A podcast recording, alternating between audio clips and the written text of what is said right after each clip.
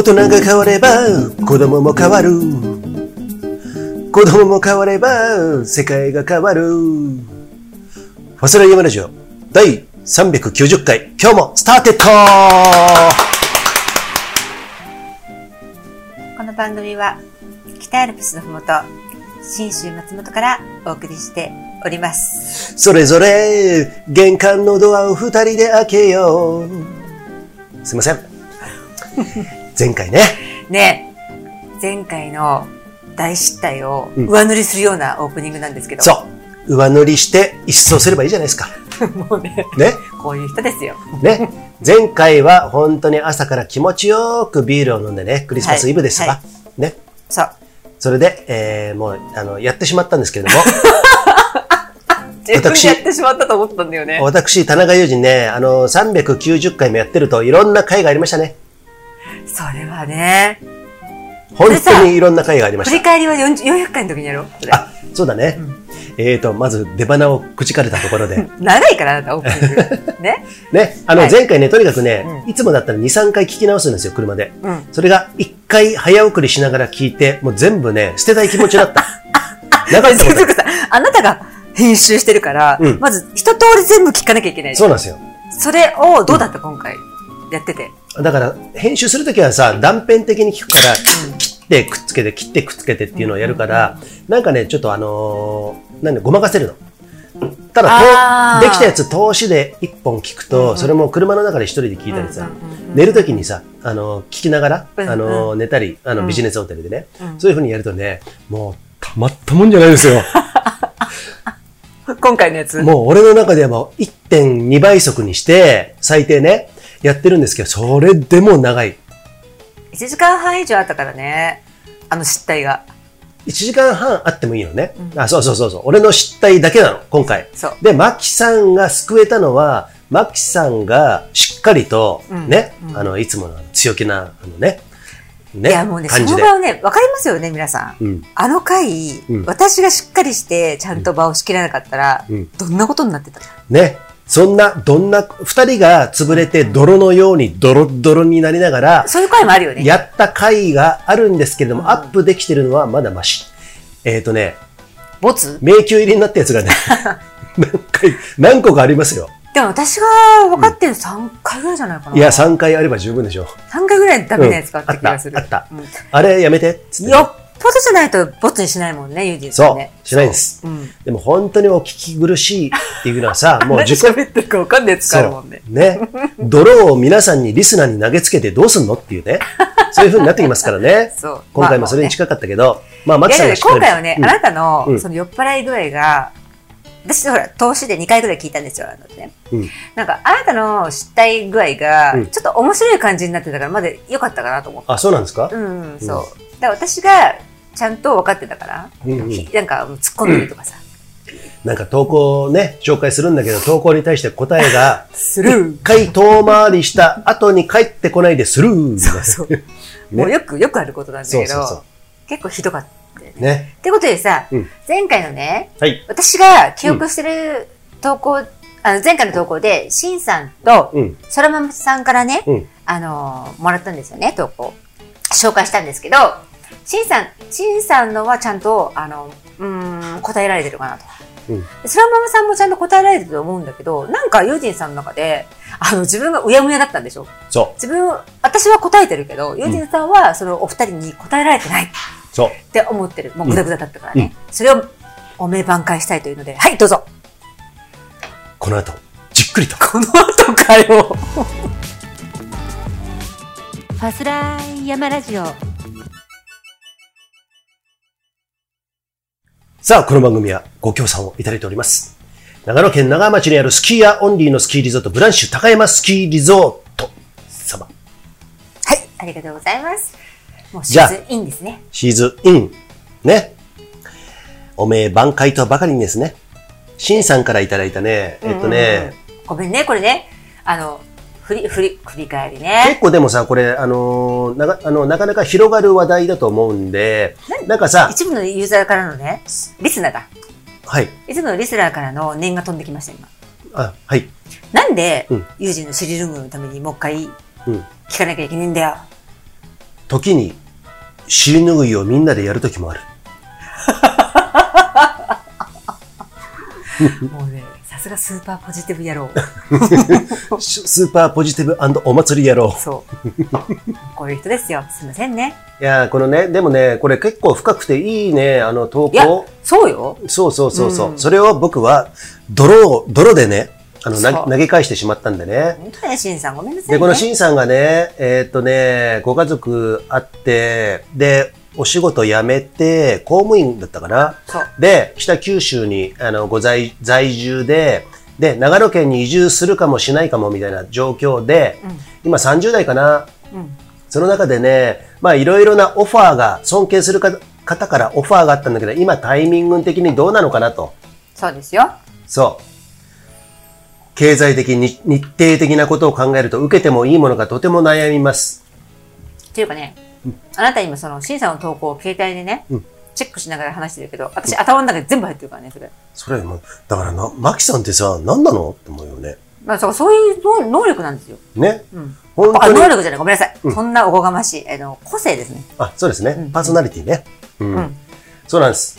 で、えー、多少無理してでもやるのか、次の機会を待つのかとかね。そういうことに関して悩んでたんで、うんで、マキさんも、まあね、あの、前回のこと言うと、マキさんパッと言ったら、な、な、どういうふうに返したマキさんは？う。ーん、ものすごいね、いろんなことをね、話してたんですけど、うん。要はそのね、シンさんは、その尊敬する方に、あの、ありがたいなとお話もあったけど、経済的になんとか的ね。それで、えー結局、お二人は、そういうことに遭遇したときにどういうふうな対処をしますかってことだったんです、質問が。うんうんで、で、私はなんちゃらかんちゃら。でユージさんうだうだだったけど。で、で結局のところ、あの、シンさんはね、あの今回は見送って、またでも、その先輩と本当の縁がつながってあるんであれば、いつかまた、うんね、ご縁が結ばれるだろうっていうことも書いてらっしゃったんですけど、うんでそれについてね、話したのがね、えー、今こう、じゃあタイミングじゃないなって、例えばその審査ん頭で考えて、いろんなことをね、うん心じゃなくて頭で考えて、こうこうこうだなって導き出した答えがその先輩の話をお断りする。うんで、いつかはって思った時に、そのタイミングが果たして両者がいいた、いい、いい状態で出会ってるものなのか。そうだね。もしかしたら負のタイミングなのかもしれないし。うんうんだから、えっ、と、その辺を一応お感じた上で、うん。えー答えを自分の中で納得できるものをうんチョイスしないといけないんじゃないかなっていう話をした。そうだね。OK。うんわかりました。僕も、じゃあそれフォローします。ちょっと待って。私にもう一回しゃべ喋らせてさ、自分の意見言わない気？もダメなんですか？うこんな人ですあよご。めんなさい。じゃあちょっとね、そこに。あの、でもね、本当にその通り。で、あともう一個言うと、俺、こ米びつの話したじゃん、前回。あ覚えてんの？覚えてますよ。地獄の一回聞き直しましたからね。同じこういうウルトラシーですよね。ね。さウルトラ、ちょっと待って。なんか、ウルトラシ、ウルトラシーってなんかちょっと、なんか好きかな、それ。気に入った？気に入っちゃったんだ。ウルトラシー、ポジティブ野郎。俺ってさ、割と深い人間と思ってたけど、全然浅い人間なんだなって意外ね。とこの人ね、うん。芸人気質なんで、意外じゃない。そうそうそう。この人ね、芸人気質なんですよ、うん。うん元が。だから、いじられたり、うん。自分のドストライクな感じで突っ込まれたりすると、もう嬉しくて、もう猫がまたたび食べたみたいな感じで、ね、嗅いだみたいな感じになるんだよね。あのね、生まれ変わったらね、うん。俺はうん、本当にその芸人とかね、エンターテインメント系か、うんあの、テレビとかメディアの放送作家的なことやりたいなと思ってる。生まれ変わんなくてもできますよ。えっ、と、今やってるか、それ、近いことね。そうですよ。その話をこの後ね、じっくりやりたいと思うんですけど。脳引き伸ばすな、めんどくさい。で、多分回収しないまま終わるんですけど、ちょっと待って、はい一回戻らせて。うんうんえっ、と、その、もうさ、あの、なんだろう、その、尊敬する方？しんちゃんね。もう会えない、あの、そのタイミングが合わない可能性もあるじゃん。うんここで断ったら。うん。なんで目を押さえて俺のこと見ないようにしてんの？ね 私がこれ今、うん中断してるね。ちゃんと、ちゃんと話して。はい。これ、マキさんね、本当に。後で話す、それは。うんうんなんで笑ったか。うんあこの感じ？違う、違う。うん、はい。だから、まあそこで今決めるのと、後で決めるのうんうんうんうん、ご縁があればっていうのはうんと、もうないかもしれないしね。うんうん。ないかもしれないし、うんうんなくても後悔しないか。あまあそうだよ。そうそうそうまあ。とは、うん会った時に、うんあの、どういう状態で二人が、その、縁がつながるのかっていうのもある。だだからそこ、うんそれなんだよ。だから、縁がつながる。俺だってあるよ。だって、そういうことさ。断って、もう一回縁があの出会った時に、もう、あの時のチャンスはもうないなとかさ。うんうん。別のか形でチャンスがやってきたなとかさ。うんうんで、別の形で出再会したけど、もうあの時みたいな、そう、チャンスとかうんぬんっていう話じゃないなとかさ。うんうんなんかいろんなことがあるんで、えっと、まあその時に、あの、じゃあ今が大事なわけじゃん。うんうんで、その中で今まで俺も、その思いつきで移住とかっていう、まあどうしても移住の話をちょっとメインでやってしまうんだけれども、そうすると、やっぱりち身近にいる人をちゃんと食わせられなかったら、最近ね、俺特に思うんだよね。こんなちょっと激動な時代になってさ、やっぱりさ、うーん、物価が上がって給料が上がんないっていうさ、そういう、うー厳しい時代じゃん。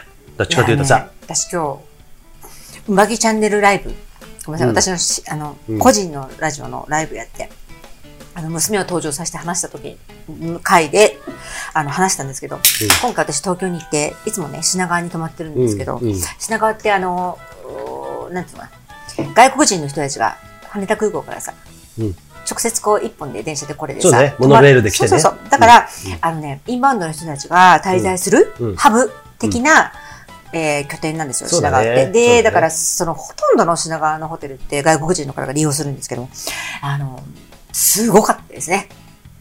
えっ、と、えっ、とね、日本の方と、あの、えっ、とね、み見てくれじゃないよ。見て、見た目でなんかこう裕福、裕福じゃないとかさ、うんそういうことじゃなくて、感じるエネルギーで言わせてもらうと、うんあの、こんなになんでうん差がある？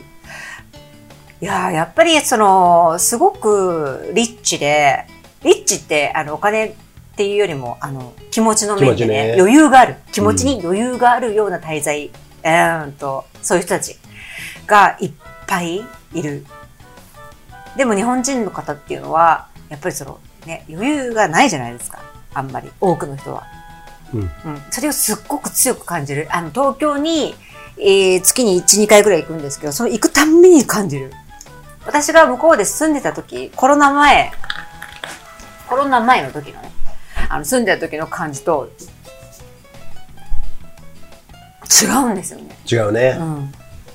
だって今時代が早すぎる。うん。時代の移ろいがね。うん。あ、うんそれで？ごめんなさいね。私なんか話してあいいんですよあ、いいの？うんで、シンさんのその話あ、オッケー。ちゃんとね、覚えてます。ちゃんと戻りますよ。うんで、その時に、古風だけど、うん原始的だけど、身近なものをちゃんとさ、路頭に、ま迷わせないようにみたいな話をさっきしたと思うんだけれども、俺はそこをちょっと一瞬かな、数年、うん。あのーすごく苦労させてしまったのね。うん。うん。で、経済的にも底をついてとか言ったじゃん。言ったね。で、リーマンショックでさ、えっ、と、金融資産の、金融資産なんて呼べるような代物じゃないんですけれども、8割ぐらいがボーンとなくなってしまって、あの、そのぐらいリーマンショックって、あの、すごかったんですよ。うんうんうんあれってね。今までなかったぐらいの、うん、オーバーシュートをしてしまった。うん。うん。で、俺、その金融資産ってあの、現金だけじゃなかったから、株式とかさ、うん。うん。うん。そういうもの、あの、外貨とかさ、そういうので持ってたんだけど、そういうのがなくなって、ああ、これがあれば5年間何もしなくても生きていけないけたなーっていうようなお金が全部なくなっちゃって、忽然と姿を消した時に、あ、なるほど。そう要は、ユージンさんが、うんいわゆるさ、そういうものってさ、こうし精神の安定剤の一つにもなるじゃん。えっと、とてもなる。資産ってさ、うん。あの、何かあってもさ、あ、これだけのものが自分にはあるから、動揺しないっていうかさ、そう柱そうそうそうみたいなものになってるけど、それが一気になくなったってことだよね。なくなったね。だからそれがさ、よくこの前さ、あの、うんと、対局にあるさ、紐の男って言ったじゃん。うん。うんうんうん。紐の男も、お、まだウルトラしい。覚えてんだね。そうだよ。もう、えっと、2回ぐらい前かな ?3 回ぐらい前じゃ3ない？回ぐらい前だっけ？うん、多分ね、紐理論みたいなさ、なんか紐の男もそれも才能だよって言ったじゃん。うんお金がなければ借りれる、あの、度量がある、えー才能があるってことで、俺、けいいと思ってんのね。今、今話題になってるあの、ホストのことですね。あ、ホストホストの話題に言う。あ、そうなの？そうだよ、今、ホスト問題になってるじゃん。うな新宿の。新宿とは言わずに、あの、まあ、多くは新宿なんだけど。なんかさ、紐っていうとさ、そのホストとかっていうのが、ちょっと俺、ホストの世界よく知らないんだけども、お金がなかったら借りれるのもその人のさ、人徳じゃん。うんうんうん。借りれないよ。あ、ね。そう、お金借りて借金でき、あ、だから借金がある人は、うんまだいいねってよく言われるよ。えっ、と、そうだね。ただね、その借金の種類はいっぱいある。そこで、そこはちょっとダメ。後でちょっとねうん。後でね、ちょっと話すことがあるけど。何でもさ、あの、悪徳金融に借りればいいってもんじゃないからね。そこはね、全然違う。金融リテリテラシーがなくて、どんどん雪だるまのように借金するのと、うん。あえて狙いを持って借金をする。そうそうそう。だ信用っていう裏付けのそうそうそうそう。もとねと。は違いますね。うんはい、僕はね、それで苦労してますから、一応ね。うんうん一応苦労って言っちゃうけど。で、C さんの話。うん。だから、そういうところで、結局は、古風だけど、男たるもの、日本橋でちゃんと立って、周りのやつが、あのー家族でも、友達でも何でもいいよ。日本橋で立てなくてやばい、山の、山の、山で斜面みたいなもんです。そこで、あーってなった時に手を差し伸べて、うん引き上げてやるような、たくましさが、俺はやっぱり大事だなと思ったの。なるほど。あの、うん、自分がやりたいな、やりたくないな。なんかかん、感動してピン、ピンときて、よし、これ行こう、行こうっていう時に、うん。あの、その中に男らしさ、うん。え、守るものがあるんだったら、俺の腕一本で全員支えていくよっていうのを前提で、うんその勘を働かせろってこと。えっ、とね、まあそれは言うとちょっとあのうますぎるんだけれども、俺はそれができなかったのね、うん、うん。当時はうん。自分のやっていきたい方向、だって仕事を増やせばさ、うん完璧にそれができたんだけども、仕事を週2にしてうん移住してきたからね、うん37、6、7のシンさんがそこ聞きたいのそこだと思うんだよね。うんうん確信は。だ、そこを、あと、そっちに行っちゃったわけよ、俺は。どっちかというと。しんちゃんが、ど、どうしようかなってさいう危険な方に俺は行っちゃったの。危険というか、えっと、ちょっと、もしかしたら、えっと、何かな、冒冒険だなと思う、茨だ。ね、茨の方お。あの、うん。ちょっと怖いかなとか不安かなとか思うような要素が多い方の道を選んだってことそう。うんでね、今でも覚えてるんだけど、ブログ書いたりさ、あの、周りの友達とかともたまに喋ったりするとさ、それこそさ、あの、ストレッチ系の、うんあの、社長、うんあの、僕の友達ね、うん彼から言われた言葉がいつもね、響いてくんだけど、やっぱりお前は茨に行くんだなって言われたの。相変わらずね、うん。うんその時もやっぱり茨に行くんだなって言われて、うんうん。そうだよっていうのが心地よかったののもあるんだけど、実際その実、うんうん。生活は結構厳しかったし、うん。辛酸を舐めたし、うん。えーっと、どうやって自分の精神を保っていこうかなとか考えたし、うんうんうん。かといって攻撃、あの、ギリギリのとこでやってるって結構さ、水面のとこにさ、うん。口と鼻をさ、浮かせてるとさ、あー波が来たらすぐ全部被っちゃう。うんすごい恐怖感ない、うんうんそれがね、何年か続いたのがあったから、精神的に本当に試されたんだよ。でもそこでもね、結構粘って、うんうんいつでも戻れる仕事を、あえてやんなかったの。そしたら移住前と一緒になっちゃうじゃんと思って、うんうんあの、週に、えー7日のうち2日だけ仕事をして、大したないんですよ。収入がないのね。だけど5日は新しいことをやるっていうことで、なんかごまかしてたような気がするよね。うんうんでも、今になってみたらその5日が新たな面白いことを生んでくれてるっていうね。け世に言う結果は出てないんだけれども、うんっていうことをやったんだけども、もっと言うと、やっぱりその、経済的とか米びつって話したけど、うんうん食べるに困らない安心感っていうのがあると、さらに責められたのかなっていう感じがする。進めるってどういう方向で自分がやりたい方？山とか、うん。と、新しいことを生み出すために、うんうん。だから地盤がね、俺の場合はがっちりなかったんですよ。うんうん。なんかもう粘土みたいにぐにゃぐにゃぐにゃぐにゃしてたから、なんかいつでも心が揺らいでたっていうところがあったから、うんうんそこを、その、まあリーマンショックのせいとかには別にしてもしょうがないんだけども、ある程度目処が立つ3年先とかさ、うん。今のままでいって3年ぐらい目処が立てば、なんとか、えーと周りをちゃんと生活をさせながら、俺も自分のためにやれるのかなっていうふうには思ってたね。うんうんわかんないよ。俺、それ、盤石にしながらやってたら、どっかちょっとあのうんうんー空気なのかもしれないけどね。そうそうそうそうそうなんでね、うんえっと多分うーんとね人はみんなじ違うじゃん、うんだからえっ、とユージンさんと同じような感じの、おうん同じ経験を誰かがしたとして同じ選択をするのか、うん。それができるのかってできないじゃん、うん。うんえー、ユージンさんはもういや、面白いよね。人の運命ってさ、自分が、えっ、と、適正な方向に自動的に流れていくんだよ。必ず。うん。人間って水と一緒だから。えー困難なものの方に流れていく人、うん茨の道に行く人っていうのは、あのね、それがね、耐えられるからなんだよね。ああ、そっか。うん。耐えられない人っていうのは、そっちに行く選択肢をするはずがないの。なるほど。うん。だけど、なんでだと心の声では、あエマージェンシーのさ、うんあのピーコンピンコンピンコンって、あの、鳴ってるわけ。うんベルが。だけど、なんでそっちに行っちゃうかっていうと、耐えきれない人が、なんでそっちに行っちゃうかっていうと、頭で考えるから。うんうん。誰かの何かの参考にしたりとか、こうじゃいけないとか、イエーイとか思い、あ、泣きくそになるとかわかんないけど、そっちに行っちゃってバーンってなって、やっぱり耐えられなかったって言って、その結末はどうなるのかはわからないけど、多分そういうことなんだよね。だから本当に自分が、あの、エマージェンシーってなってる方向には行かない方がいいよね。うん。うん。で、行く人っていうのは耐えられるし、あ、そっか。心の声に従って、うわ、なんかゾワって嫌だな、俺絶対無理だろうなと思うことは、うんやらない方がいいの。で、やらないかった結果、周りから、なんだひよってんのかとかで言われても、それは全然もう気にしなくていいと思う。なるほど。うんってことはさ、あの、その時にいろいろ計算して考えた挙句、うん。うっと、やめとこうかなっていうのも最適解だね。その人にとってはね。そうなの。うんあのみんな違うから、それに耐えられる人と耐えられない人がいるから、あの、一番私が悪だなと思うのが、人と比べること。うん。それがどんなに尊敬する人でも、うん。絶対に比べちゃいけないの。だってあなたはあなただから。うん。で、その先輩のアドバイスし、そどいくら尊敬できる人が、こうこうこうだって言ってくれたとしても、うんうんそこで自分が、うん、ちょっと、でも男としては、とか、あの先輩が言ったからこれはって言って、行くのは間違った道だから。あ、なるほどね。そう。うん。だから自分の心で、俺できるかな？俺の今までどうだったかな？とかさ。うん。うん。あなたの人生だから、ああなたのそうだね。磁石でちゃんと考えないとなるほどい。けない。あとさ、例えば、例えばだよ、俺としんちゃんが同じ36歳でその岐路に立立ったとするじゃん俺はどっちかというと、今で言う、今の話題にした茨の道の行くとする。うん。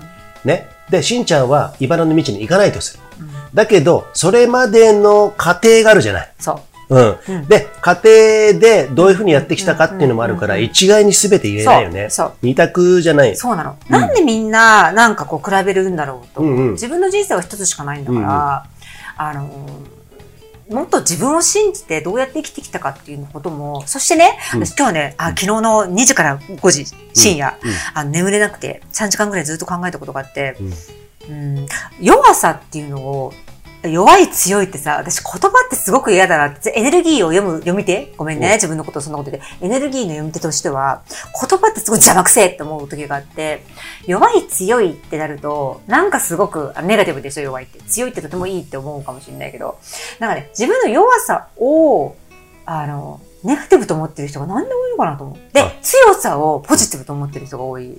なるほど。強さってそんなにいいことなのかな？なね。弱いってそんなに悪いことなのかなっていう。うんうんだからその弱さってとても素敵なことだったりするし、うんだからあ自分で自分が失敗した、あの時は逃げたとかさ、うんなんかいろいろ思ったとしても、その弱さはどこから来るんだろうっていうのを、とても素敵な考えだと思うんだよね、それって。うんだって、あの、その弱さをさ、し知る。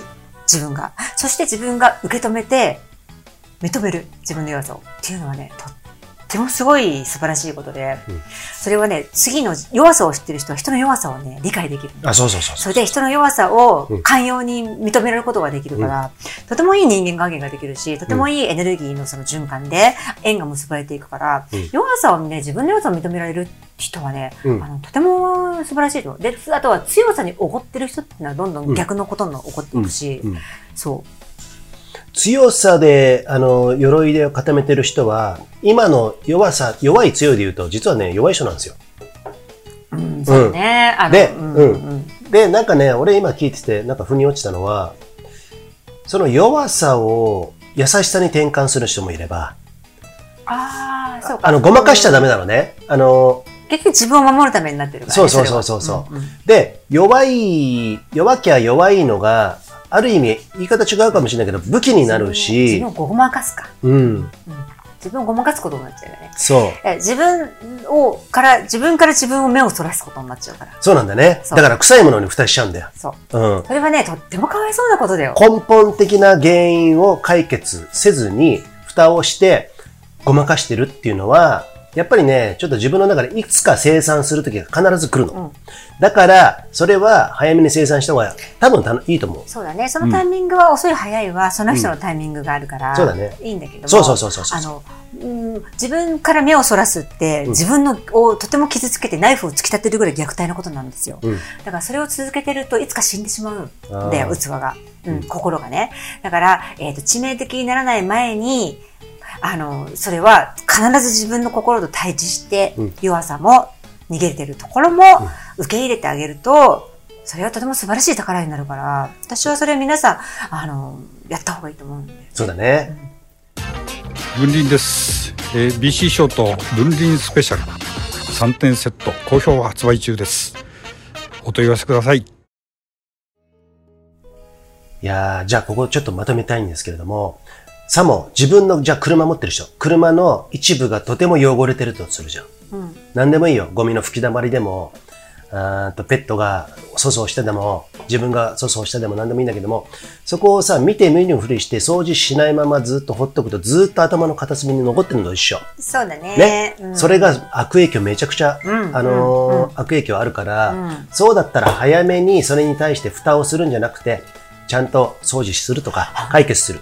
そう、ゆうじさんいいこと言いますね。あのね、そういうことは、それはとても大事なの。うん本当に、うんあの、後回しにするってことっていうのは自分の運を後回しにすることだから、なるほど。そう、うんあの、後回しにしてる、気になってることがずっとあって、でもあるんだけど、それは自分一人の力ではできないことってあるじゃん。うんうん第三者が絡まないと、あの、前に進めないことってあるじゃん。それはしょうがない。うんだけど自分一人でできること。なるほどねあそこの汚いところ掃除したいんだけど、ずっとやってないとか。だからそういうふうなユージさんが言ったようなことは、あの、もう、即刻、すぐその場でできるんだったらやる。うんうんもうなるべく早く。うんそうすると、本当にいい縁が回ってくるし、後回しにしないエネルギーが巡ってくる。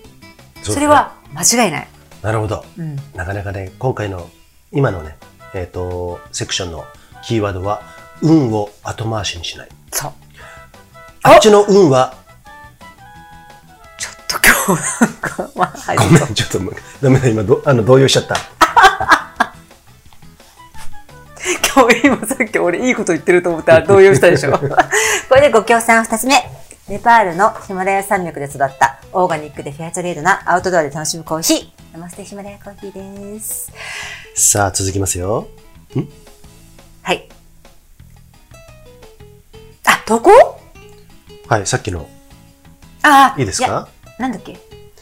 空ママの鍋の話とか、あそういうところちょっと、僕ね、結構ね、しつこいでしょ？あ、すっごいっていうか、今日はすっぽんのように食いつくぞ。自分のうん。気持ち悪いところうん。を必ず生産しないと気が済まないユージンさんっていうその性質があるんですけど。っ、ていうか、僕は運を後回しにしないだけです。すぐ、すぐ解決するか、その場で。必ずなんかうやむやなことがあると、おい、ちょっと待て、つって。あはっきりさせてから次行こう。俺ね、そこね、ちょっと今日話したい。今日もね、業者さんと、あ、ちょっと長い、あと、ちょっと、じゃあそ後ででいいよそれもさんの後で、ちうんょっと、、ね、回収できるかどうかわかりませんけれども、私は回収しますよ。ね。えっ、とね、そらままさんから投稿いただいて、えー、マッキさんが作った鶏団子汁の話を聞き、私も食べたくなり、早速その日のうちに作りました。美味しくて最もう高。一回読むの？え、全部読んでないよ。だから、かなちゃんは、料理に対してマッチングさせて、あの、させたお酒をチョイスするって。ワインなのがいいのか、日本酒がいいのか、で、お二人はどうですかっていうふうに。あ、そうだねそう。お酒に合う食事、二人は何が好きですか？そうそうそうそうそういうことだね。で、マキさんは今度、えっ、と、そらままのね、スカイランニング一家に行ったら、カルパッチョ。カルパッチョ。そう。で、まあ、もう、もろもろ前菜もね、ね用意して。で、その後にユージンさんが料理を作るとかなんとかっていう話もしたじゃん？そうそうメイン。ディッシ僕ュは作りません。なんでよ。やだもん。やなの？俺ね、料理するって結構緊張するの。本番に弱いの。確かにね、あそうなんですよ。この人ね。そう そうそうそう。自分知ってるでしょ、ユちゃんと。ージンさん、すごいね。当たり前じゃんね、うんこんな人なんですけど、うん本番に弱いんですよ。じゃあ、本番に弱くはないけど、強い時もあるけど、本番をしっかりやろうとするから、いつもね、3の力でやってたとしたら、料理作る時にね、8か9ぐらいの力を使うから、はい。ユージンさんは、うんリラックスしてる状態だと、3ぐらいの力でやってるつもりでも、もう本当に10%、あ100%以上に発揮したりとかする、ミラクルを起こす時があるんですね。うん。だけど逆。100%でよし今日やるぜって言うと、もう絡まれしすぎちゃって、もう1%くらいのちょっと力に待って。なっちゃうとか。ちょっと待ってくれ。それってさ、なんか料理失敗したみたいな感じじゃん。料理じゃなくても、他のことでもね。あ、そうなの？うん、そう。なんか、ほんまに、に弱いさ、ダメ人間じゃん。だから何が言いたいかっていうと、こあなたは天然なの、うんリラックスしてるとものすごい力が発揮できるから。あそうなんだね。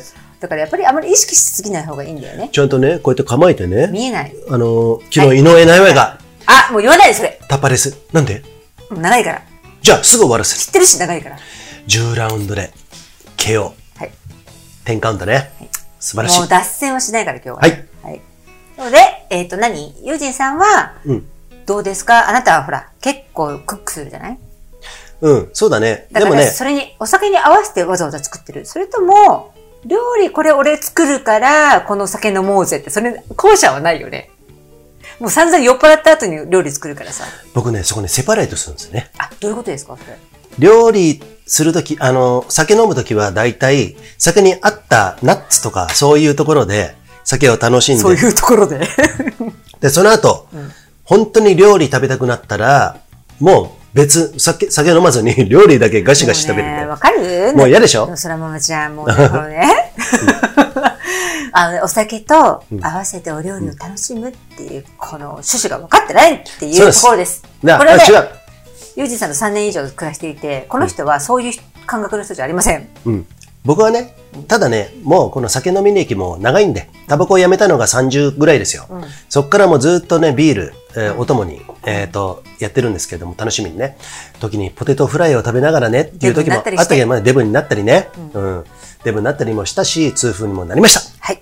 で、その中で、今は、この前言ったじゃん、おでん。最近ね、セブンイレブンで、おでんを食べるっていうのがあるんだけども、今日も持って帰ってきたよね。なんか、気づいたらキッチンにさ、カップのおでんがポンって置いてある。俺ね、昨日ね、今回、あ、ちょっとだけ、あのーはい、どうぞ。余談はい。脱ビ。ジネスホテルね、私ね、毎週ね、何曜日とは言いませんけども、不定期なんですけれども、今回ね、2泊3日で、ちょっと、仕事？や、いっぱいやっちゃおうかなと。あの、結構ね、自分、あんまり大きな声で言えないんだけども、自分の裁量で、あの仕事蹴っちゃっていいなとかできるんですよ。そこがね、あそこを、でも、やっとけば、ね、北海道遠征もあるでしょ、だから今月ちゃんと、あのーがっつり、ね、がっぽり稼ぎました。ね。おだから、ちょっとね、多めにビジネスホテル取って、それも、いつもよりも、別館とかじゃなくてさ、今、経費のことでちょっとね、いろいろあるんで、本館取って、結構リッチに過ごさせてもらいました。あ、本館の方がリッチなんですね。リッチなんだよ。うん。まあ、って言っても、まあ、波のね、あの、ビジネスホテルなんですけども、ただ朝食つくけど俺朝食食べないじゃん？うん。ね？まあ、あの、プチ断食もずっとしてるんで、そういうのもあるんだけども、久々にピザ取ったりとかさ、そんなことをやって、あと、何、デザートに、あの、丸ごとイチゴ買ったりとかピ、ザ取るってさ、ねえねえ、ビジネスホテルでピザ取るってどうやってんの？えっと、じゃあピザ、お願いしますって言って、うん来てくれたら電話くれるんだよね。電話とか書くじゃん。電話番号とかさ。うんそうすると下に取りに行って。あ、そうなんだ。そうそうそうそう。でそのシステムが分かんなくて。なんかホテルに Uber とかもあんじゃんホテルに泊まる時のデリバリーってどういうふうにするのかなと思ってた。あとね、今、ウーバーイーツがあるから、うんだから結構割とそこら辺ね、あの、体制のある、慣れた、あの、宿泊施設もありますよ。だから、ロビーまで切ってもらって、そこも、そこから降り、連絡もらって降りていって受け取るってことだよね。そうだね部屋までは絶対来れないじゃん。今、セキュリティで。えっとね、部屋まで全然セキュリティなくて来れるとこもあるんだけど、大体来ないね、みんなね。あー、そうね。うんやばい。何の話だかちょっと忘れてきたけれども。あれ？違う違う違う。えっと、なんだっけ？そらままの話だよ。うん。あなたリカバリーする？あ、あ、あの、おでんね。そうだよね。で、おでんも買ったんだけど、おでん結構残って、結局今日持って帰ってきたんだけども、最近大好きなのは、特にね、おでんかな。いや、あのね、そらままさん聞きたいのは、もやばい、これ友人わかり。ます？友人壊れてきました。で、この人さ、いや今日も酔っ払ってんの？なんで酔っ払いトーク2週に続けて聞かなきゃいけないの？って思ってる人でも大丈夫だと思いますよ、今日は。今日はね、そんなに飲んでないんだけど、うん。うん。また友人節が炸裂しそうなんで、うん。はい、この辺で。じゃあ最後まとめていい？今のソラマムのところ、お酒に合う食事とかね。で、あなたが、うん。てか、あなたたちは私とね、ユージンさんがね、どうしてますか？っていう話なんですよ。じゃあもう散々喋ったね、そこはね。そうですよ。ね。な言うなれば前回私がもう喋ってる。うんうん。すっごい眼力。いや、これでやらないとね、これリスナーさん、ちょっと、あはい、はいうん。これ投稿欲しい。マキさんがうん仕切ってないとうん大変だな。うんこのラジオはって思う人、投稿ください。仕切ってないとっていうか、マキさんがちゃんと、あの、じゃあ、基本的なアウトラインは俺が仕切ってるんですけども、マキさんが要所要所で俺にブレーキをかけてくれてるっていう状態でね。じゃあ、えっとね、会話の内容を整理しながらも、んああこうかねこうかなって導いたりとかうんうんしながらも、うんえっ、と、やらなきゃいけない。全体の枠はそうですよ。プロデューサーのあなたですけど、酔っ払ったあなたをコントロールしつつ、こうかな、こうかなって、こうだよねってやる人がいない限り、ちょっと厳しいかなと思ってる人がいたら投稿ください。マキさんね、今ね、誰も見えてないでしょ、ラジオだからね。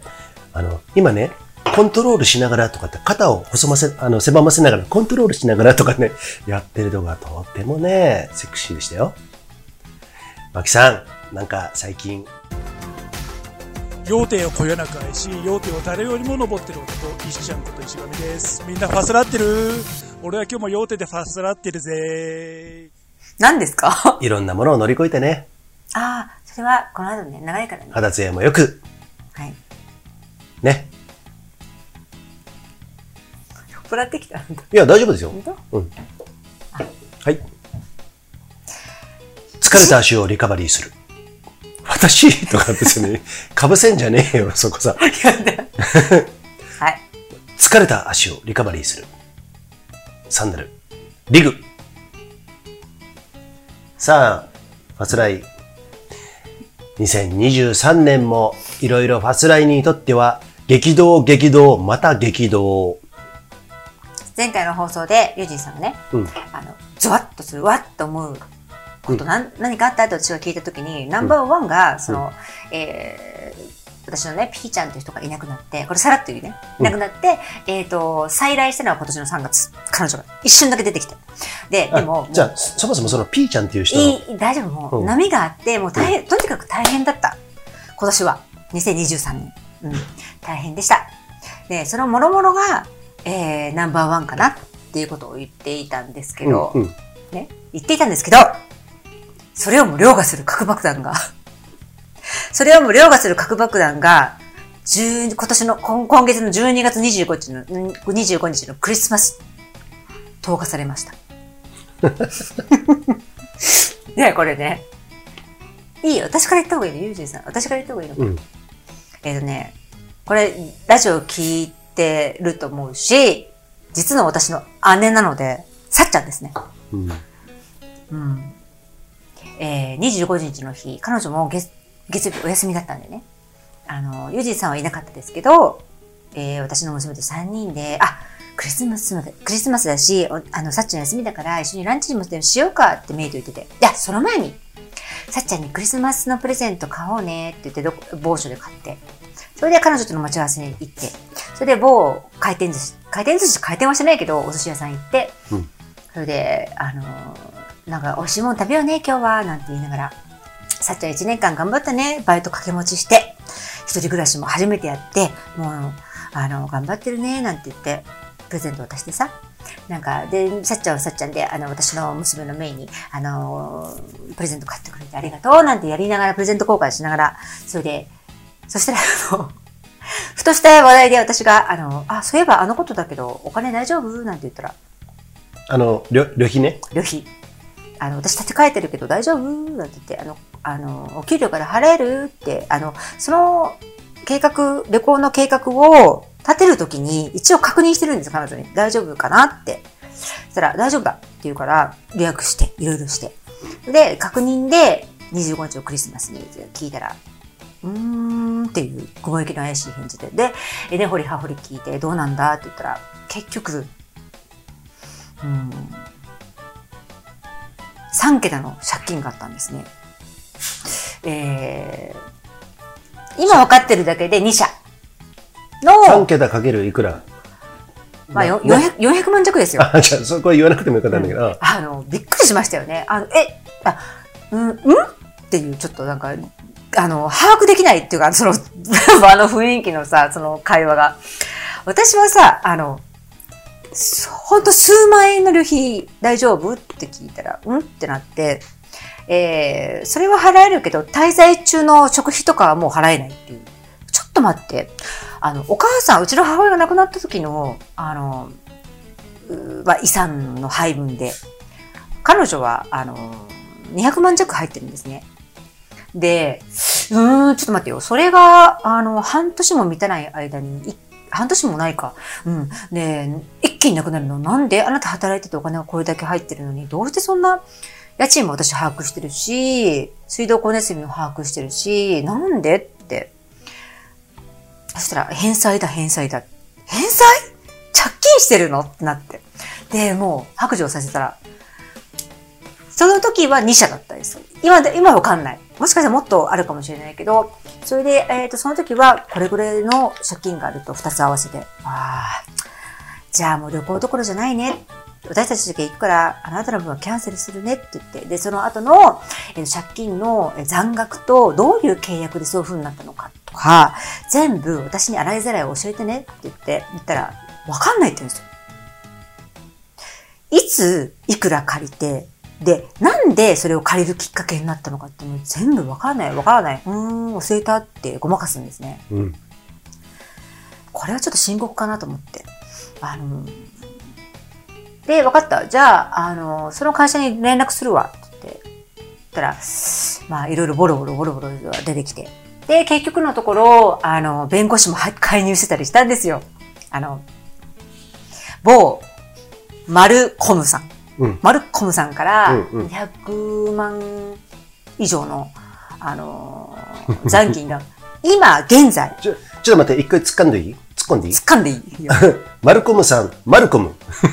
まあ、それだけでもう、なんか一つの名詞になってますけどい。や、アコムでいいや。アコム。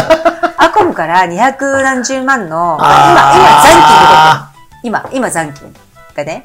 ちょっと待って、それで5年前から払ってるの？ああ、もう本当にバカ野郎だな。5年前から払ってるのに、それだけまだある。でも本人は、いや、そんなに借りてないって言ってる。で、どういうことなのかわかんないって聞いたら、えっと、いや、もう、リッチもサッチもいかなくなって、弁護士に介入してもらって、毎月1万の返済でよよくしてもらってる。そういう若い人ができた。それしか聞かない。ああ、どういうことなのかわかんない。私はその弁護士に電話しました。す、すぐ、すぐその場で。あ、それ、マキさんが知らない弁護士なんだ。もちろん、だってそんな弁護士、だってまあそんなお金を借りてて弁護士介入するまで膨らんでないんだから何にも知らないからね。で、それがクリスマスに分かったんですよ。で、私はクリスマスのその日に、早々に彼女とはもう別れて、うんあの、そあの、姉と一緒にいると、あの、彼女嘘つくから、うんあの、は別れて、うんあの、私一人で全部調べたんです。あの、で、そしたら、あの、結局のところ、えー、若い人は今口頭では言いませんと。で、コピーを、あ、おね、お姉様、私の姉ね、当事者の本人が、あの、なくしたと。若い人をなくしてるから、うんうんあの、コピーをお送りしますと。で、コピーをお送りししてるんで、それを見てくださいって言うんだよ。だから私まだね、わかんないの。うんまだ送られてきてないんですよ、コピーが。ううんん。どういう契約でどういうふうな経緯で毎月1万になったのか。毎月1万になったのに、まだ残金が220万、200何十万かあってっていう。で、それが1社ね。うんで、もう1社はまだね、煙の中。うん。霧の中。うん。うん、分かってないんですよ。うんで、さっちゃんの言うんでは100万だっつうのね。うんで100万きっかりって気持ち悪くない？なんか違うと思うんだよ。うん多分そこ、そっちも200何十万あるんじゃないかなって私は踏んでて、両方合わせて500万ぐらいかなと思ってる。でね、どうするかってなって、これが核爆弾ですよね、今年の。えっ、とね、バカですね。えっとね、僕も親父で経験あります。うん。25歳から35歳ぐらいの間。うん。そうなんでね。だから私はそれを聞聞いたのが、あの、その回転寿司ね、あの、お寿司屋さんの、いやいや、よかったねって、今年今年もクリスマス、ハッピークリスマスなんかやってる最中にその話を聞いて、うドーンってあの、核爆弾落とされて、肺、肺になりそうになった時に、うん SOS って思ったのが、うんポッて起こったのがユージンさんの。うんユージンさんは、うん私よりもはるか昔に同じけ、同じもっと大変な経験されてるから、うんうん Help me! っていう感じですぐ電話して、彼彼が仕事中なのも分かってるんだけども、なりふりからまずそしたら俺がね、天からパラシュートで、Help you! って帰ってきちゃうんだよ。ウェーイ素。敵でしょこの人。こういうところがね、もう本当に好きなんですけど、うんはい。うんだってやっぱさ、人間はいろんな経験をしてるから、うん俺もそこで辛酸を舐めたからさ、ね。私がね、電話してくるって結構な稀のことだから、うん。多分、んはっと思って電話返す、うん出てくれたと思うんだけど、はい、えー正直言って、えー怖かったです。私電話来ると怖いよね。えっと、悪夢よ。ね、 nightmare、またかみたいなね。ナイトメアビフォーって感じで。ね。そうそうそう。あリバイバル、アゲインみたいなね。そういう感じだと思ったんですけど、僕もね、あの、あの、何？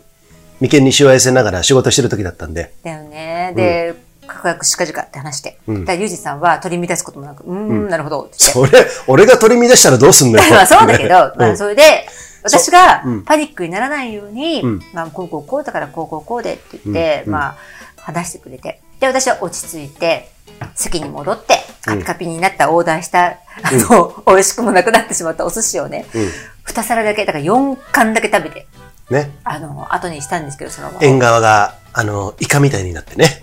え、どっち、どっちがどっちかちょっと、どっちがいいのかどっちが悪いのかちょっとわかんないけど、とにかく、あの、美味しくなくなってしまったけど、もう、あの、食べたくなかったもう、その時は。だけど悪いじゃん。食べてば。ね。まあ、で、うんそういうので、あまあまあまあまあ、あのーまあそんなことがありましたよ、クリスマスにね。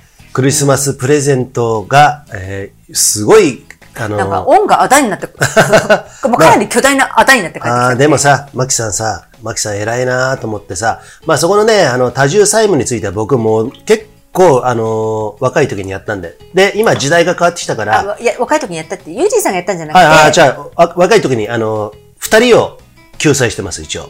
そのうちの一人が友達ね。で、それはまとまっ聞いてない。まとまった金で貸してやったの。20代の時じゃあ今初めて聞いた、それ。あ、本当？あの、バンドやってたボーカルの彼。そうなんだ。ケイ君っているんだけどうんでもそれはね、それで終わったの。で、その後5年ぐらいずっと、あの、もちろん利子なしで、返してもらったんだけれども、そのうちにその彼も結婚したりするんだけれども、結婚して車買ったり、奥さんがいるじゃない、共同生活してるから、なんでこの友人に毎月これだけ5万円とか10万円払わなきゃいけないんだ逆に文句言われる立場になっちゃってね。わかるでしょ？なんとなく。え、それは何？奥さんにじゃなくて？そう、奥さんに。あ、奥さんになるのは奥さんから、その彼を、ね。主人を通して、俺に伝わってくんの？ま、まだわかる、うんうんでもそれを言わせない、こういうこうだからっていうそうそうそうそうふうに言えない彼が悪いよね。だからバカでしょ、ね？いいやつなんだけど。で、ちゃんと返せ、あと1年で終わるから、あの、ちゃんと返せよと。返さないと俺はお前のこともう好きになれねえわ、つってさ。すげえ仲良かったの。あのーバンドめってたしさ。そしたらさ、返す前に高級車買っちゃったりとかね。だからバカでしょ？ねだいいんだよ。それは、あの、一般的にあるよ。お金借りたけど、あの、目処がつく感じでお車買ったりとかあるんだけども、ここは利子も何もなくて、あの、まあ友達同士のあれだから、ね最優先して返さなきゃいけないのは、ねやっぱり縁そを利子としてるから。そう。そうだからお前はそこは、俺はその時思ったよね、あ。ちゃんと自分の股間よりもデリケートになって俺にちゃんと対処しなさいと、ふうに思った。それは一つね。あと親父だね。親父はもう10年間戦ったかな。多重債務です。それこそ、あの、マキさんの言った、えっ、と、身内だからほっとけない。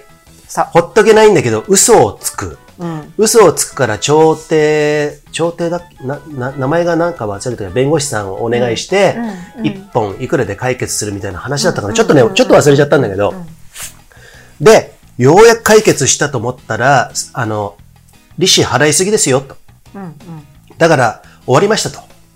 そしたら、手数料払って、俺がね、払ったんだけれども、ちょうど、顧問料ね。顧問料か、30歳ぐらいだったかな、その時ね。で、終わったら、実は、親父の生活の感じが、まだまだなんか濁ってるのね。どうだ、最近なんつってさ。うんで、もう親父年だったから、その時もう75ぐらい超えてたのかな。もう超えてるか、とっくにね。俺が30ぐらいでしょ。そしたら、ボロボロと借金がいっぱい出てきたの。あと、10本ぐらい出てきたわけですよ。それすごいね。すごいでしょ？で、その時3本か4本か5本か忘れたけど、それで調停でお金払って棒引きになった。あなたも払いすぎてた。俺なんか毎月さ、5万円仕送りしたからね、25から。あのね、今回も私弁護士と話した時に、うん。結局ね、こっちでは把握しきれないって言われたの。そうなんだよ。本人がうん自白全部しない限り、そういうこと。全部の残金さらえないですって言われたのね。そうなんだよ。そうだからそこが、あの、本当に、で、正論こちらぶつけるじゃん、おいおいおい、お前さ、お前って言っちゃったもんね、親父にね。で、親父、私も今回ね、お前とは言わないけど、結構厳しく言った。わかる、厳しくなっちゃうし、こっちも頑張ってて子供ができて二人目が生まれようかっていうしてた時に、そんなのがボロボロ発覚して、お前30万貸してくれって言って、30万返せよって言ってるうちはね、俺も、俺もまだまだ青かった。返せるはずがないのね、こんなのね。で、仕送り毎月してるでしょ？で、まとまった金もたまに貸したりしてたんだけども、最終的にね。うーんと、それで、結局は、もう俺がね、もう、ペテン師になってるね。この人は全部隠すから。いくらなんだ？だって弁護士に相談してさ、調停になってるのに、まだ隠してたんだよ。ってことは、この人の心理状況は、こんなこと言えないよな。うん。一番のこの理解者の次男の友人に、こんなこと言えない。こんなこと言ったら友人も俺のこと殺しに来るんじゃないかと。で、うちのお袋も知らないわけだよ、それ全部はさ。で、知らないで、俺たちの汗水流したお金が全部利子に消えていくの。ね、で、あの、かといってね、金融業者も悪いんだよ。法外な利益、あの、金利で取ってる人たちっていうのは、そういう弱者を狙って、情報弱者ねリテラシーの低い人そうそう。あの、要するにバカね。そううん。で、あのー自分の親はバカっていうのはさ、まあじ自分も傷つくんだけどね。まあまあそうだね。うんまあちょっと今わかりやすくね、その、うんそう、もう払いすぎるほど払いすぎてんの。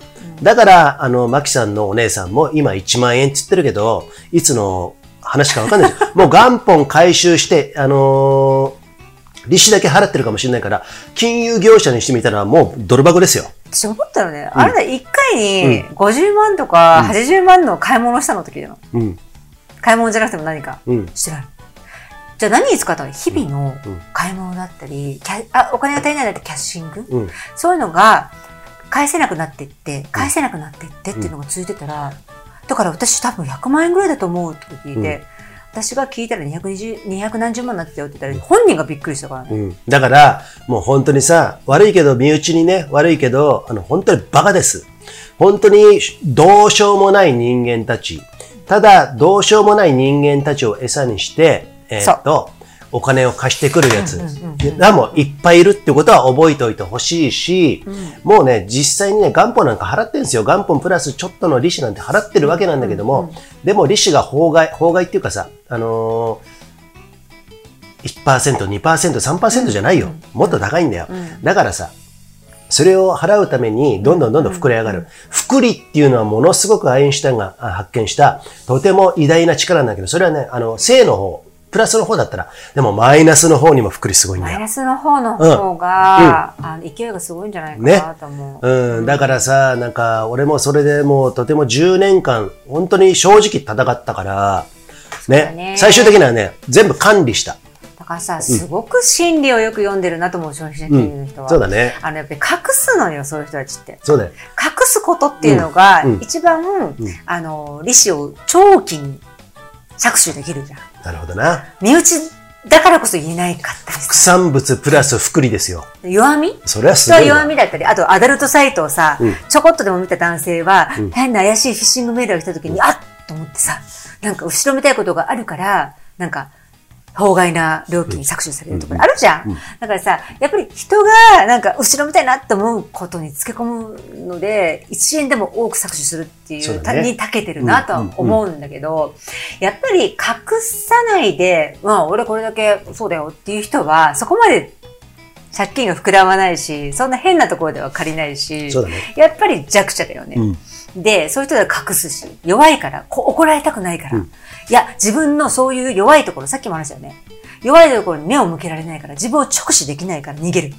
そうすると、どんどんどんどんその負が溜まっていって、挙句の果て自分が大事な家族に迷惑をかけて、うんっていう、その家族の足すらも折ってしまって、うん一家、そうだね。離散うん。になってしまうっていうことを招くんですよ。うんだからね、悪気がないのかもしれないけど、うんその行為は悪魔だよね。悪。うん。そうなんだよ。悪気があるんだったら、友達だったらさ、お前のことも知らない。お前、あの、あと、野となれ、花山となれ山となれ、うんなって、ほっとくけど、身内じゃほっとけないじゃんうん。ところがあるじゃない？ほっとけない人が多いよね。うん。親父のこと俺自殺寸前まで追い込んじゃったからね。うんうんあの、本当に、で、その時にお袋から怒られたのね。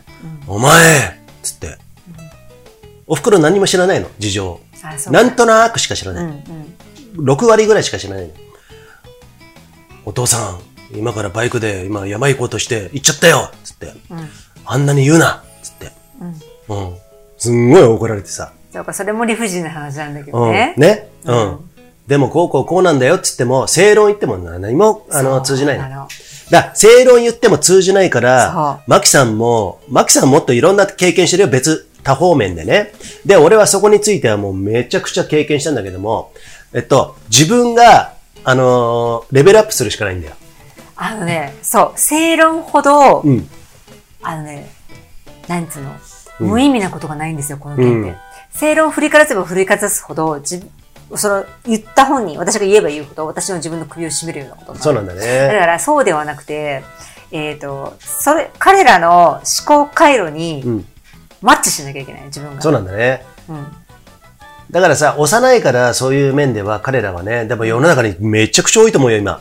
お金がなくてさ、借りてさ、そのリテラシーがないから、法外なところから借りて、じゃあ1万円返せばいいのねって言ってるけど、それが何十年で、死ぬまで続いていくんだよ。あの、目先のね、うん数字。うんうん。目先、今月の何日にこれを返すしか、えっ、とね、想像ができないですね。そうだね。その行く先、え、それはなんで？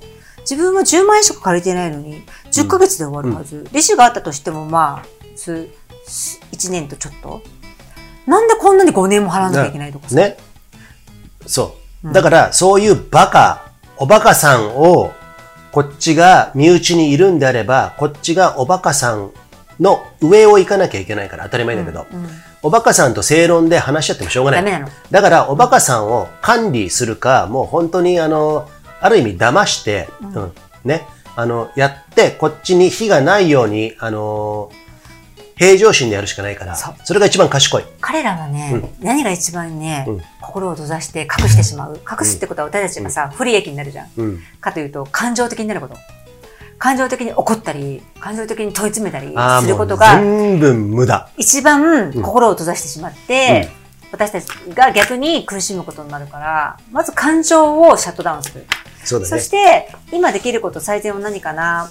彼らがごまかそうとして隠したりとかできない方法、預金通帳、キャッシュカード、銀行員、うん全部募集する。そうだね。で、給料の振り込みさ、振り込みになってるそのね、口座とかね、全部管理する。うんで、家賃はどれだけかな？光熱費何度かな？すべ、てを全部管理する。そう。これって、ものすごく負担じゃないですかだって、アルバイト雇ってさ、その人にやってもらうようなぐらいの仕事量ですよ。うん。人一人の生活の流れをうんうん全部管理してやらなきゃいけないって、自分たちだけでも大変なのに、うんなんでやらなきゃいけないの？これをなんで背負い込むの？時給もお金も給料ももらってないのに。それは家族だからですよね。そうだね。そこがうん、ほ当の本人、うちの姉は分かってないんですね。そうだな。でそういうことをする人っていうのはね、分かってないの。うん。うん。それをね、感情的に言うじゃん。なんで私があんたのこれをやらなきゃいけないの？私の時間返してよとかって。なんとかなんとか。見捨てられないのは家族だからでしょとかって強く言うと、もう意固地になっちゃって、もう隠す隠す隠す。そうそうそう。うんどんどん会を、そういうことは言わずに、会が閉まってい、通帳出して、はい、キャッシュカード出して、はい、銀行員出して、はい、これから私が管理しますからね。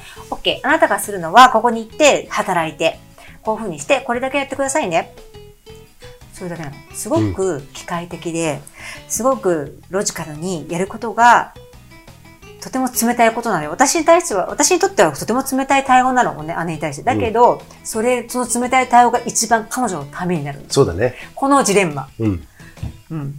そう。そう。これと向き合っていかなきゃいけないってなった時に、私このね、暮れの11月25日に、ようやくマキさんいろんなことを乗り越えてなそう、安定してきたのに、うん。まあなんか試されてるな、おーいって、なんかね、神様、私神様知らないけど、いないと思ってるけど、それいるとしてね、うんうん皆さんわかりやすいように、うん神様に、イエーイって言って思ったよね。うんよし、試すなら試せよって思った。私は絶対負けないからね。オッケ友人の娘のメグです。皆さん、ファスラってる？どうもね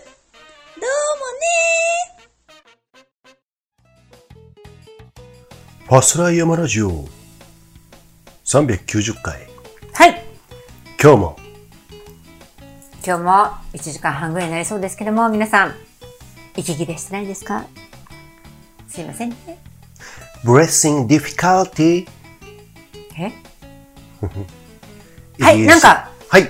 投稿があるなんて、さっき、投稿っつっても、白旗上げての投稿じゃないですよ。白旗？赤旗？赤？ないだろ、白旗白旗。か。まあもうやだ、もな別にそんなに、そんなに嫌じゃないよ、今の。う。本当、差出人、中地あ、中島さんありがとうございます。タイトル、BC ショート。あ友人さん、マキさん、ご無沙汰をしております。ご無沙汰です。ファスライヤマラジオは毎回楽しく聞いております。えー、本当？嬉しい。大抵ね、通勤の運転中に聞いているので、投稿しようと思いながら、なんでそんな言い方すんの？職職場や。家に着くとバタバタして忘れてしまうのよ。普通に読んで。ということで、久々の投稿になります。BC ショットゲットしました分離さん3点セット。あ、4点セットになるね。シールそうか、シールも買ったからね。ありがとうございます。ありがとうございますね。去年大会館にね。体験会に来ていただいた 中地さん、ありがとうございます。去年じゃない、今年ね。さて、アイテムが増えてワクワクしてます。おーここ数年、冬は冬眠気味だったので、スイッチ入れて動き出したいと思います。あー以上で嬉しいちょっとなんか、あの、この冬に対しての意気込みが、そうですね。中地さんからはい。感じられますけど、ユージーさん、BC ショートを始めたあなたとしてはどうですか？嬉しいですよ。で、あの、体験会さ、あの、3点セット買ってくれた方には、無料で招待ってのあったじゃん。そうですね。あの、食費とかそういうの、食、あの、食事代とかなしにね。うんうん。中地は、あの、県内にご在住ということなので、はい。あの、あともう、お一長方、長野県内ね。ね、うん、買っていただいた方、これから買っていただく方もそうなんですけど、あと体験会に来る方もね、もちろんね、どんどん参加していただきたいんですよ。ちょうど人数ちょっとね、制約はあると思うんですけども、あのーマンパワー的にね、あのーちょっと無理があるんで、中地にね、ぜひね、白沢天狗ね、ちょっとお連れしたいなと。いや、私もね、ね、そう思う。うん。中地のあの髪型あるじゃん？あれがね、ちょっと白沢天狗なのかなって感じがちょっとしてるんですね。白沢っていうね。そこで僕は白沢天狗にちょっとお連れしようかなと思ってる最中で、あ、思ってる次第でございますけれども。どうですか？今の聞いて。拒否します。マキさんの今のその髪型のこの、もう長えな、引っ張るな。じゃいいの？あ、違うそのんなことは。中地さんの今投稿を 違うの？集中して。はい。だから、中地ね、はい買買ってもらったじゃない？で、今さ買ったさ、自分の3点セット、超ね、めでてると思いますよ。さワクワクする。俺はね、もうす、俺も買った時、時は思い出しますもん。はい、ね。超いいよね、あのピンクの板。ね。いや、私さ、うん。体験会にね、うん。今年の2月ですか、参加してもらった時の中地さんね、私はカメラマンとして娘と一緒に、うん。私は滑らないでこう、うん。撮影する、撮影する視点でよく見るじゃん、人を。あ自分が滑ってる時とかさ、教えてる時って、なんか、よく見れないんだけど、そうだね。あの、やっぱりカメラマンだとよく見る。うん。中地さんはね、あの、慎重にちょっと、こう、こわごわながらも、うん。確実にちょっと、あの、BC ショートをやりこなそうと思ってる真真摯な姿うん。とか見ててさ、ああ、この人って本当にすごくまっすぐな人なんだなーって、あの気持ちのいい人だなーって話しててもね、もう目がすごくすぐ懐いたので、子供がすぐ懐いたのでわかるんだけど、あの、裏表のない人なんだなと思って、うん。で、そういう人にん。選んでもらってね、うん。で、ワクワクしてますって言ってもらったことにね、すごく嬉しくて、うん。もう、あの、一緒に楽しみたい。そうね。うん。ぜひ。えっ、と、中地は、中地ね、とてもね、頭の切れる人なんですよ、あの人。あ、そう思いますよ。実はね、僕、イベント、ビッグなイベントに関わってた時も、中地には手伝ってもらってるんです。うんうんうん。それでもい、いろんな理不尽なことがあっても、うん。私は、ね、うんいいですよ。なんとか、あの、今日はこんなことがありました。怒られたりさ。あの、理不尽な感じで、あのーえ、中地が怒られるの？怒られるんですよ。なんでよ？無線で。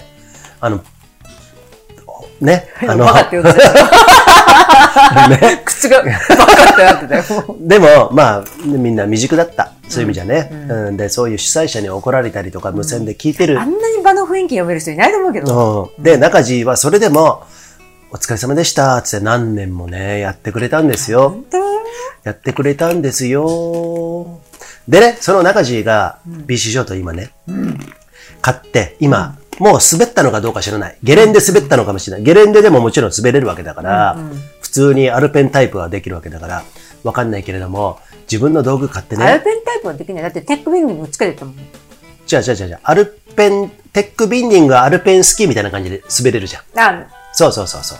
そういうことね。みたいな感じで滑れるもんね。うんうんスタイルじゃなくてね。で、あの、すでに滑ったのかどうかわかりませんけども、まあそういうの、俗、あの、世に言うシェイクダウン。うんうん新しいの買ってね。はいさあ、それをね、どこでやるのかわかりませんけれども、とにかく、このね、あの、ちょっと課題だと思ってるのは、はい BC ショートってやっぱバックカントリー好きなんだよ。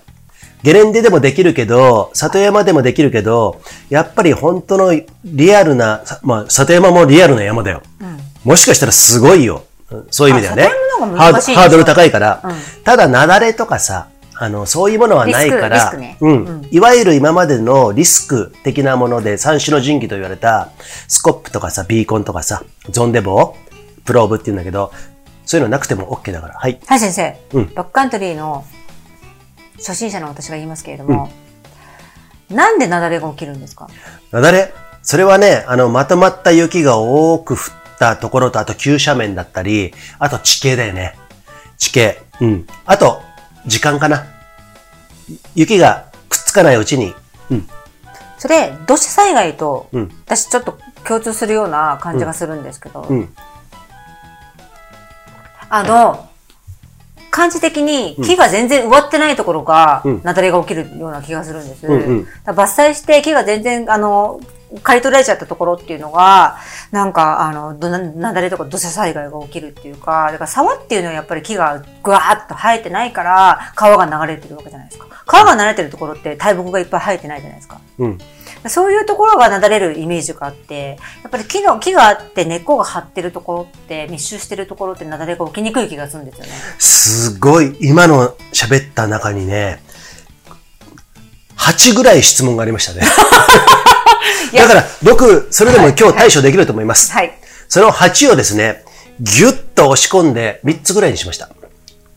まずね、木がないところに雪崩が起きやすい。ん遠くからさ、こっち信州山の国でしょ、ああ、あのところさ、なんか雪崩、あの、じゃねえや、木がないよね、とかさ。。原生林のところ。原生、あ、原生林ね。あの、だから人工的に伐採してないところでしょ、実はそういうところは、すでに雪崩が起きたから木がないっていうところもあるんです。あ、あったんだけど、雪崩によって全部、あの、じゃあその後生えないってことですか？えっ、とね、生える、生えるよ。うん。生えるんだけれども、なんかね、フォークツリーっていうのかな。結構さ、フォークみたいな感じ？あの、枝があってさ、そっからフォークってこうやって、と、そういう感じになってるところは、ちょっとね、今ね、パッと、あのービールも飲んでるから思い出せないんだけども、いびつな感じでフォークみたいな感じになって生えてくるとこっていうのは過去に雪崩があったとこだよね。あと割と頻繁に起こったりするから、やっぱ雪崩の力って木を投げ倒すからさ。そうすると、あんな急斜面にあそこだけなんかさ、平原があるよねって、あの、あの、木がないとこあるよね。常年でもあるんだよ。そこってさ、結構頻繁に起きてるね。ーじゃあ、うんえーっと、ちえーっと、木がないところだから起きるんじゃなくて、うん地形によって起きやすいところは起きるから、そういうこと。自然必然的に木がなぎ倒されてないんですよってことなんだ。そういうことだね。で、要は地形によってなんだね。ファーストは地形によって雪崩が起きる。うーん、まあそうも言えないんだけど、まず一つ、それ。うんただし、ただしだよ。地形によっても起きないところもあるんだよ。100%みんな起きないところもある。だから、なだれたところが正解。そういう意味で。過去に？そう。それどこで調べればいいんですか？えっ、とね、いやー、それは全部網羅してるサイトがあるのかどうかわかんないけども、山に行けば大体、あの、見ながらわかるよっていうことを俺は教わったことあります。あと自分自身でも山に入っていくじゃん、そうすると、あ、ここ、結構雪崩とかさ、あの、あるからね、ちっちゃい雪崩、とかに自分たちが起こしてしまうこともあるし、だそういうことを考えると、あ、ここやばいよね、と。うんうん。絶対あるんだけれども、うん。だからさっきよく沢が起きやすいっていうのは何でですか？沢、まあ常年なんかそうだよね。あの、一の沢ルートあんじゃん夏のさ。あそこなんてめちゃくちゃ起きやすいんだけども、そもそもさ、沢って結構、なんで、沢ってさ、山って下ってくるときってスカイランニングもそうだと思うんだけども、ど、どこを下ってくる？どこを下る？一番最短、最短で下れるところ。大体今まで下ったところ。まあ登山道だっ登たり。山道以外入るなって言われてるから、うん。あ、登まあそうだよね。うん。登山道って大体尾根だったりさ、沢だったりさ、夏、夏だからね、走れるって。だから雪がないから、登山道だよね。登山道ってどこに作られるかっていうと、大体ね、大きく分けてね、3種類あるんですよ。まず、尾根沿い。うん。尾根ってわかりますか、んあの、ひだひだですよ。ち、言ってみれば、え、結構ちゃんと合ってます。はいはいわかりました山見るとさ、ひだひだになってんじゃん。だその、わかんない。そのひだが尾根なんだよ。ひだがわかんない。あ、今日ね、友人さん、咲いてますよ。尾根って一番、あの、とんがってるところでしょ筋になって見える山のさ、とんがってるところ。そうだね。あ、トップじゃなくて、裾野に広がるさ、こそういうこと。そういうこと。人間で言えば頭が山頂だったら肩とかさ、あの、肩じゃないな。あの、地面にペグダウンしてるところ。て、あ、テントね。テントで言うと、人間、ごめんない。ごめんね。人間って言ったのに。テント、テント、テント。テントで言うと、テントで言うと分かりやすいかもしれないけれども、テントって一番トップがあるでしょ、そこは山頂だとすんじゃん、そっからペグって、ペグダウンすんじゃん。あ、そうか、えっと、地面に刺すところ。そうそうそうあ固定するところね。あれが尾根。尾根、うん。尾根。山ってね、1、2、3、4。あ、そっか、それそれ、トップと尾根を結んでるところは稜線だ。トップと尾根じゃない。え？違うんだよ。えっとね、尾根でしょ？ふもとじゃなくて？トップ、稜線、谷。大体ね、4つに、4つでね、山ってね、形成されてるのね。テントで言うと、トップがあ山頂じゃん、そっからペグダウンするためのあの筋が、ひだひだが尾根でしょあ、それ、筋をひだひだって言ってるそうそうああ、分かった、意味が分かった。でひだひだだね。筋、ペグダウンする筋と筋があるじゃない？あの、尾根と尾根。筋がさ、三つ股になったりさ、何股になったりとかするじゃん。うん、だからそれ全部尾根。全部が尾根ね。で、尾根と尾根の間を谷。あ、はい。そうなの。分かってるよ。うん。尾根と尾根の間がさっき、さ、トップとそれを繋ぐものは尾根だねって言ったら違うって言われたんだけど。うん。で、トップとトップがあるってことは山頂が2つあるってことじゃん。少なくじゃとも。あトップと下を繋ぐものが尾根じゃないの？ああ、そうだよ。そしたら違うって言われたあ、あ違う違う違う。トップと下をつなぐもものは尾根。そうだよね。うん。で、トップ、もう一個ね、トップと下をつなぐものが尾根でしょ、で、トップから、えー二股に分かれたとして、尾根が二つあったとしたら、その尾根と尾根の間が谷筋。そう。そこに水も流れるね。うん。大体ね、川水が流れる。が流れるから、うん谷になってんだよね。そういうこと。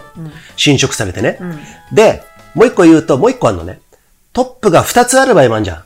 あるねであの、単独法じゃなければみ。たいな。そう。か鹿島槍もそうだし、北アルプス全体もそうじゃん。あれふ二つ以上あるんじゃない、そうするとた、トップとトップを結ぶのが稜線っていうの。そうそう、だからその4つの構成で山って大体あるんだけども、その中でさっき言ったさ、谷筋？滑るとどうのこうのっていう話あったじゃない、えっと、雪崩が起きやすいって話あったじゃない、で、俺もまだまだ浅はかですよ。だけれども、なんで、あの、沢筋とか谷筋、沢筋とか谷筋っていうのは大体、水が流れるところなんですよ。水が流れるってことは、引力の、何、ピタゴラスじゃねえや、なんだっけ？ピタゴラス好きだけどさ。ロビンフットじゃなくて、なんだっけ？リンゴがなんとかなんとかで、ボーンと落ちると、引力の、そう。ね？ね？ってことは、尾根っていうのは実は、尾根を滑ってみるニュートンだ。ニュートンだ。ね。尾根は、尾根を滑ったことある人はわかると思うんですけども、尾根同士にずっと登山道が、あのー繋がってるわけじゃないから、谷筋にも行くから、なかなかわかりづらいんだけど、俺たち BC ショートで尾根滑るじゃん。尾根滑ると、絶対登り返しがあるんだよ。うん。ね。あるね。なぜなら山っていうのは一応隆起したとされてるから、あの引力にあんまり関係ないんでね。ただし谷筋とか川が流れるっていうところ、水が流れるってさ、水って登っていく？登らないね。登らないよね。ってことは、引力うん。の、あの、その法則にのっとってるから、どんどん下に下がるんだよね。うん。そうすると、雪もどんどん下に下がりやすい。いわゆる雪崩が起きやすい。うん。急峻であれば、しゅあの、急峻であるほど、雪崩がドーン、雪崩ってさ、尾根だったらな、尾根も広い尾根があれば、そこで雪崩れる可能性いっぱいあるんだけども、きゅあの、でも登り返しがあるから途中で止まったりするんだよね。でも谷筋ってさ、水が流れるとこだから、そこ勢いがは、すごいんだ。勢いがすごいんだよ。感性の法則で、ドそういうことーンっていっちゃうってことだ。そういうこと。だから、尾根は、雪崩が起きにくい。起きづらい。うん。だから、逆に言うと、滑ってこようとすると、登り返しがあるからめんどくさい。めんどくさい。うんめんどくさい。あ、そうだね。BC ショートって、あの、夏道を滑る、滑ったことある人、ね、北海道の人でもいますけどね。うん夏道滑ったことある人はちょっとめんどくさいと。そういうこと。もう、脱いだり履いたり、脱いだり履いたりみたいそう。なね。うん。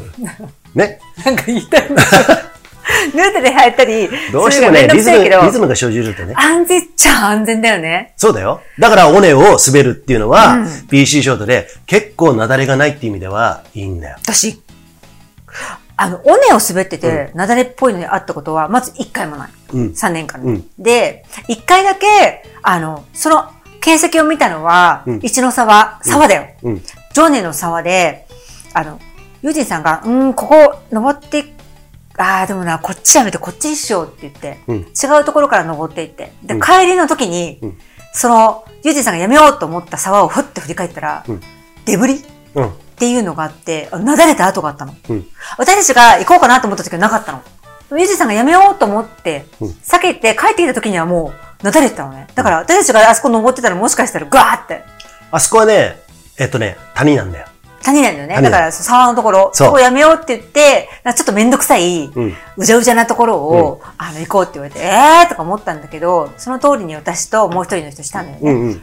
たら、後から帰ってきたら、わその通りにしてよかだってさ、俺たちさ、、下ってきてそこに戻ってきたじゃん、うんデブリ。デブリっていうのは、流れた後のあの、硬い塊のある雪だるまの大群ですよ雪。だるまって言って柔らかそうだけどさ、うんあれ岩だよね。うんほとんど岩だよ。そうそう。あの、ん当たったらもう即死するっていうね。だから、そうなんですよ。あれ、うわーって、ゾワってした、その時。それが一回あったぐらいで、うん。なんか、本当 BC ショート私たちは骨ばっかり滑ってるから、その怖いなって思うところっていうのはね、うん。あの、怖いなって、あの、なんか、やぶをさ、すごいスピードで滑ってるから、衝突するとかさ、うんうん。そういうのはあるかもしれないけど、雪崩がっていうのはなんか、そういう恐怖は、その一回だけかな、なんか、そうだね。うん。あれは目の当たりにしたね。目の当たりにして、あわ、うん遭遇はしなかったけど、うん。なんか、ゾッとした感じ。うん。うん。だからさ、だから BC ショートで尾根滑るじゃん、ん。尾根って割と狭い立地だとする、あ狭い尾根だとすると幅が、狭い立、尾根っつっても広いとあの。あのね、あの、広いのと細いのがいっぱいあるからさ、わ、かりやすいのって、例えば幅1メートルの尾根があるとするよ。左右に切れ落ちてます。うんそこの尾根を、上を俺たち滑ってる。だけど、右か左に折れて、谷筋を降りていく広いバーン。それがいわゆるバックカントリー好きなの。ああ、それ、なんかどこだっけ？うん。テラシじゃなくて、テラシの時に感じたのかな？ちっちゃかったけど、うんテラシ山ってあるじゃん。うん。北陸に。寺島山は、あの、飛騨にね、飛騨。うん飛騨か、飛騨か。岐阜か。岐阜だ。うんうん岐阜だ。で、その時に、うん私たちが、ね、うじゃうじゃなところをうんうん登って降りてくる時に、すぐそばに、うんおちょっと広めの斜面があって、そこでバックカントリーやってる人スノーボードの人たちがいたんだよね。あとはジェットスキーの人たちをうわーとかやってやってて。うん。で、私たちがそこをさ、うじゃうじゃなところをさ、出たり入ったり出たり入ったりしてるのをすごく高貴な目で見られたりとかしてて。あ、そうだね。私はその時は、うん。え、なんでな、よく分かってなかったから、なんでなんだろうなって、うんあんなにつるんつるんのとこ何が楽しいのかなと思ってたぐらいだったんだけど。つるんつるはつるんつるでいいんだよ。つるんつるは楽しいのか？うんうんそっか。それはさ、まあ、一般的ちっちゃあれだけど、今まであったバックカントリーの主なところなんだけれども、そっちじゃなくて、尾根を滑るっていうのはさっき言ったようにさ、1メートルの幅の尾根、2メートルの幅の尾根、10メートルの幅の尾根とか、いろいろあるからさ、そこは全部真っ平らじゃないよ。だけど、そっから切れ落ちてるじゃん、尾根ってことは左右にさ。でそっちを滑るのが、いわゆるスキーなんだよ。バックカントリー好きなんだけども、ただ、そういうところっていうのは、えっと、やっぱり雪が集まりやすいし、尾根だとしたらさ、じゃあ1メートル幅でさ、雪崩が起きてもどんどん左右に落ちていくでしょ。うん、そうだよね。で、3メートル、4メートルあったとしても、なんとなく、やっぱり低い方に落ちていくから、うん左右に落ちていくんだよね。だねだから尾根は安全なのね。そういう意味じゃねそりゃそうだわ。うんうん。まあ、100%じゃないですよ。山ってもっと複雑だから、そうなんだけど、だからそこで BC ショートで確率、論的には、うんあの、合う、確率が少ないってことそうだね、巻き込まれても最終的にどんどん左右に落ちていくだろうっていうふうに思ってるから雪の性質からすると、うん、だから尾根滑りっていうことを思ってやってるんだけども、まあでも、安全だからやってるわけじゃないよね。あ、もちろんそこがあったっていうことで、うん。あ面白いなっていうことで、あと登山の、うん、とね、うん、あのーあ、こっちもやれんじゃないかっていうところと、うんまあいろんなところが複合的に合わさってやってるんだけど、そんなことで、あの、大斜面がなくとも、広いところがなくともできる。うんうんできるというか、楽しめる。そういうことこの BC ショートはですね、そのひろみさんの投稿から派生して、こんな熱いトークになってしまったんですけど。えーとね結構ね、あの、いい、いい、いい話だと思う。ね、私じゃ、私だけだったら話せない内容だもん。ユージンさんがいないと。うんね。だからさ、このひろみさんみたいなね、BC ショートあやろうかなって、あのあ、里山俳句からちょっと、白沢天狗ツアーやっちゃう？やっちゃいますよ。マッシュよ。ね、あのね、ひろみさんね、いいなと思ったのが、俺も長い付き合いなんだけれどもね、つかず離れずっていうか、そんなにさ、密接に一緒に。愛愛人みたいな感じだよね。ね、あの、愛人みたいな感じじゃない、逆のことで言ったじゃん、今。山にね、ね、一緒に行ったことはないけれども、私がなんでこれ BC ショートに興味持って体験会来たのかっていうと、こういう、うんと山の、雪山のところを移動するのに滑ることが目的ってよりは、スキーで履いていろいろ移動できるうんうんうんうん。っていうとこって言ってたのよ。でブランシュの上のあたりとか。ああ、もう、この間のね、田村実さん、タムリンさんうんうん。は、スカイのためのうん。オフトレーそうニングでそうそうそう。うん登ることを雪の上でしたいから。っていう、人それぞれなんか面白いね。うん。うんだいいよね。いいねっていうかさ、人それぞれで目的があるっていうのが、僕はね、目的がなくてもいいよ。なくてもいいんだけど、山で遊ぶのに、私こうやって BC ショート使って遊びたい。私こうやってシューズで、あそこの山行ってこうやって遊びたいっていうのは、俺とても素敵なことだと思う。ね。だって、あのー自分で考えてやってんじゃんそれってなかなかね、そこにたどり着けないの。そうなのね。うんこれがさ、そうなのね 誰かがさ、そんなのナンセンスだよ。え？うん。だったらそんなね、あの、申し訳ない。市場からしたら高いです、うちのおいちゃん。なんで高いかっていうのはいろいろ説明してるんで、もう走りますけど、はい。なんでさ、そのショートスキーのそんな高いのわざわざ買って、うん。うん。登るだけ、うん。で、歩くだけ、うん。何やってんのっていう人、いると思う。ね。そういう、うん。そういうダサい人いると思う、いっぱい。いね？るいるかな？いるね。いるよ、世間いっぱい多分いると思うよ。うん。だけど、そこで、あの、それをね、選択、選択じゃない、ごめんなさい。えっ、と、そうじゃない世界で私たちは、BC ショート楽しんでるっていうところとてもかっこいいと思うんだよね。うんいや、あなたの想像外のことを私たちやってるから、うんうんあなたのその足りない脳みそ、ちっちゃい脳みそ、世間の狭い脳みそで 考えうるよりももっと広いところで私楽しんでるから、うんうんお前、お前でごめんなさい。あなた、うんついてきなさいよって逆に言いたいぐらい。あ、えっ、とねう、んそれに誘発されて僕はちょっと、えっ、と、3分でもと思います。はい。北海道小樽でお腹の皮を焼いているジェットこと藤崎です。里山、藪山をマイクロターンのできる PC ショート、最高選択肢からいろんな遊びを選んでると思うんですよ。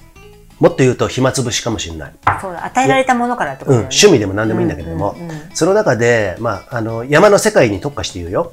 うんと、いろんな山の遊びをしてる人がいるんだけど、日本人はとかく、大体みんなね、決まったことしかやらないんだよ。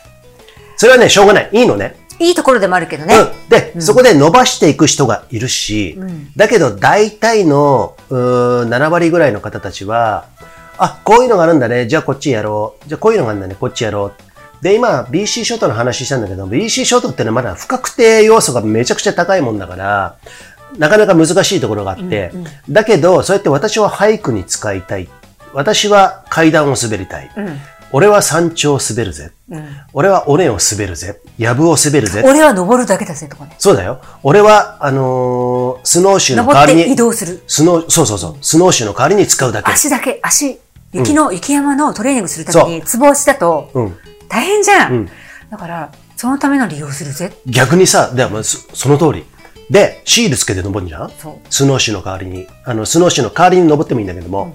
で、下るのが、スキーが嫌だったらシール外さずに、シールで下ってもいいわけだよ。シールで下ります。全然 OK なのね。だから雪山の移動手段としてめちゃくちゃまだまだいっぱいあるんだけれども、別にそこの定型にはまらずにですね、なんかこういうことをやりたいっていう人が BC ショートやってる人には多いような気がする多いようなね気がする。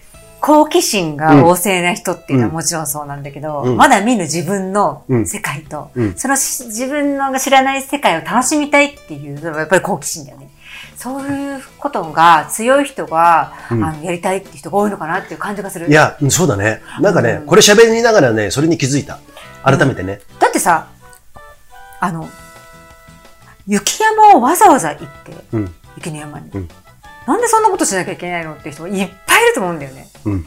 でもさ、うんあの、雪の山を、スノーシューだとさ、これができてこれができないっていう経験しても、そうじゃない世界、うん大きいスキーを持ってってとかでもなくて、いや、ちょっと待って、あなたたちがやってること何？それもしかしたら僕がやってみたいことかもしれないとかさ。ってことはさ、その人はさ、自分が、あの、いつも興味のあることを探求してるってことでしょ？そういうことね。それってなんかさ、すごい素敵なことだよね。素敵だね。うん。うん。楽しもうと思ってる人生を。うんで、そんな余裕がないよ、俺は。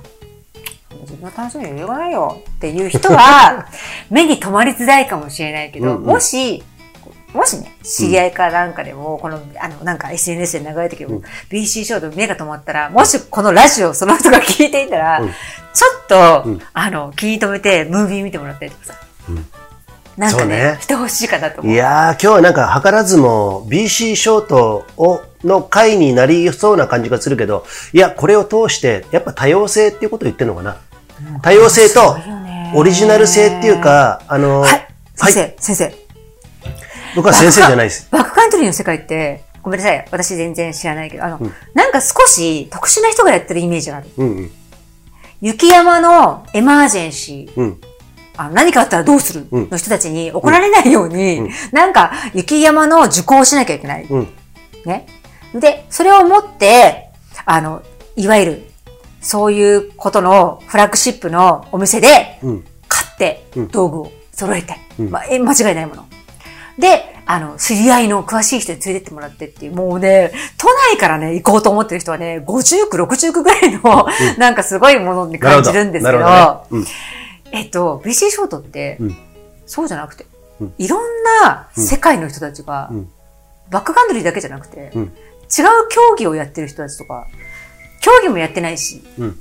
バックカントリーに興味がないうん。人もいるかもしれない。なんかいろんな人がパッとこう試したいなって思ってるのって、ちょっとうんあまりないような気がする。普通のアルペンスキー、うんスキー場では楽しむ人たち、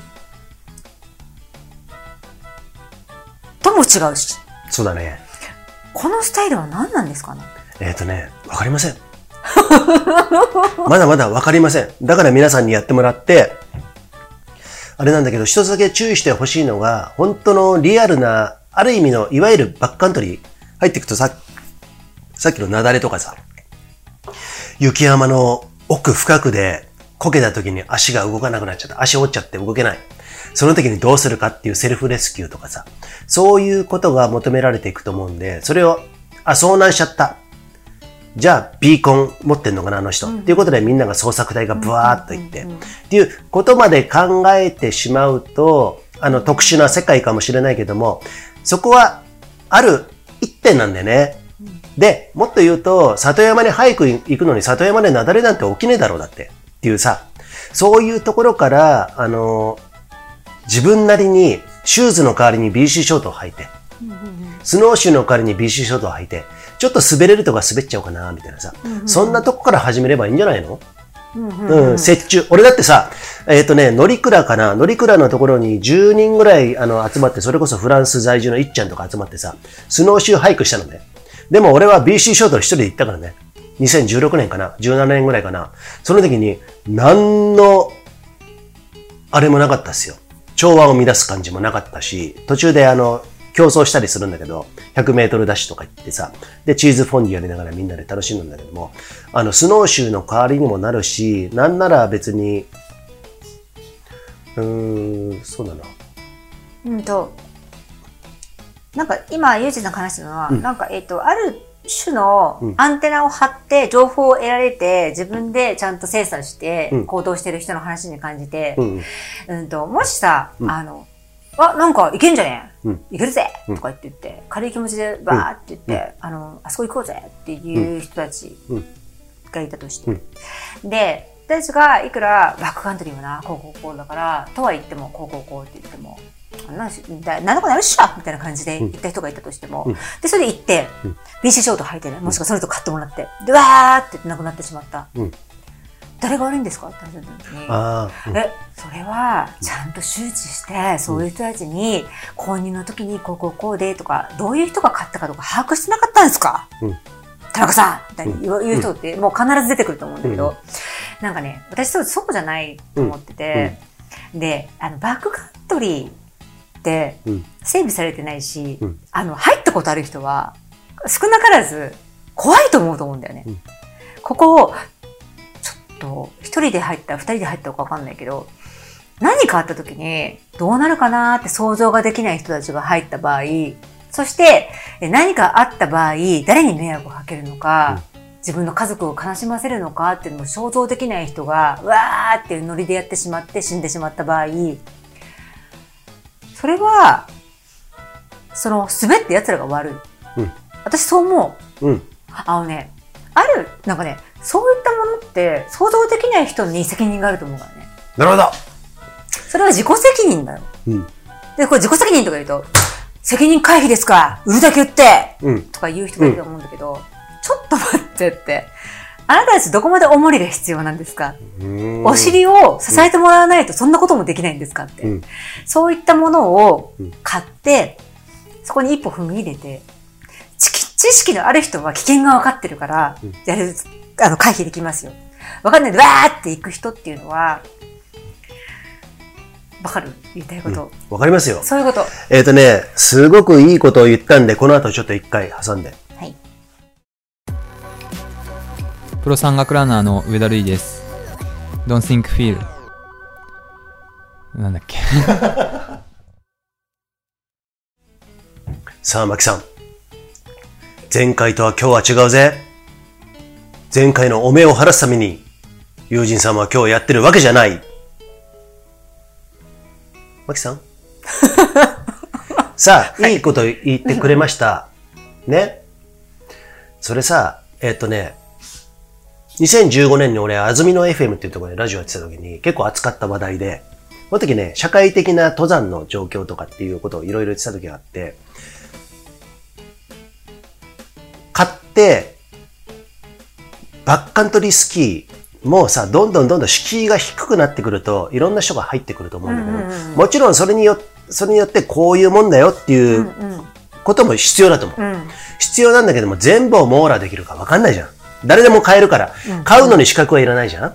いや、山に入るのに資格もいらないよ。あの小売店だってさ、うん利益がね、欲しいから、まあそうでしょ？こまで面倒見ないし、面倒見ることはいいことと思わないからね。もちろん、そうそうそうそう。それが過保護にもつながってくるし、あのー講義にね。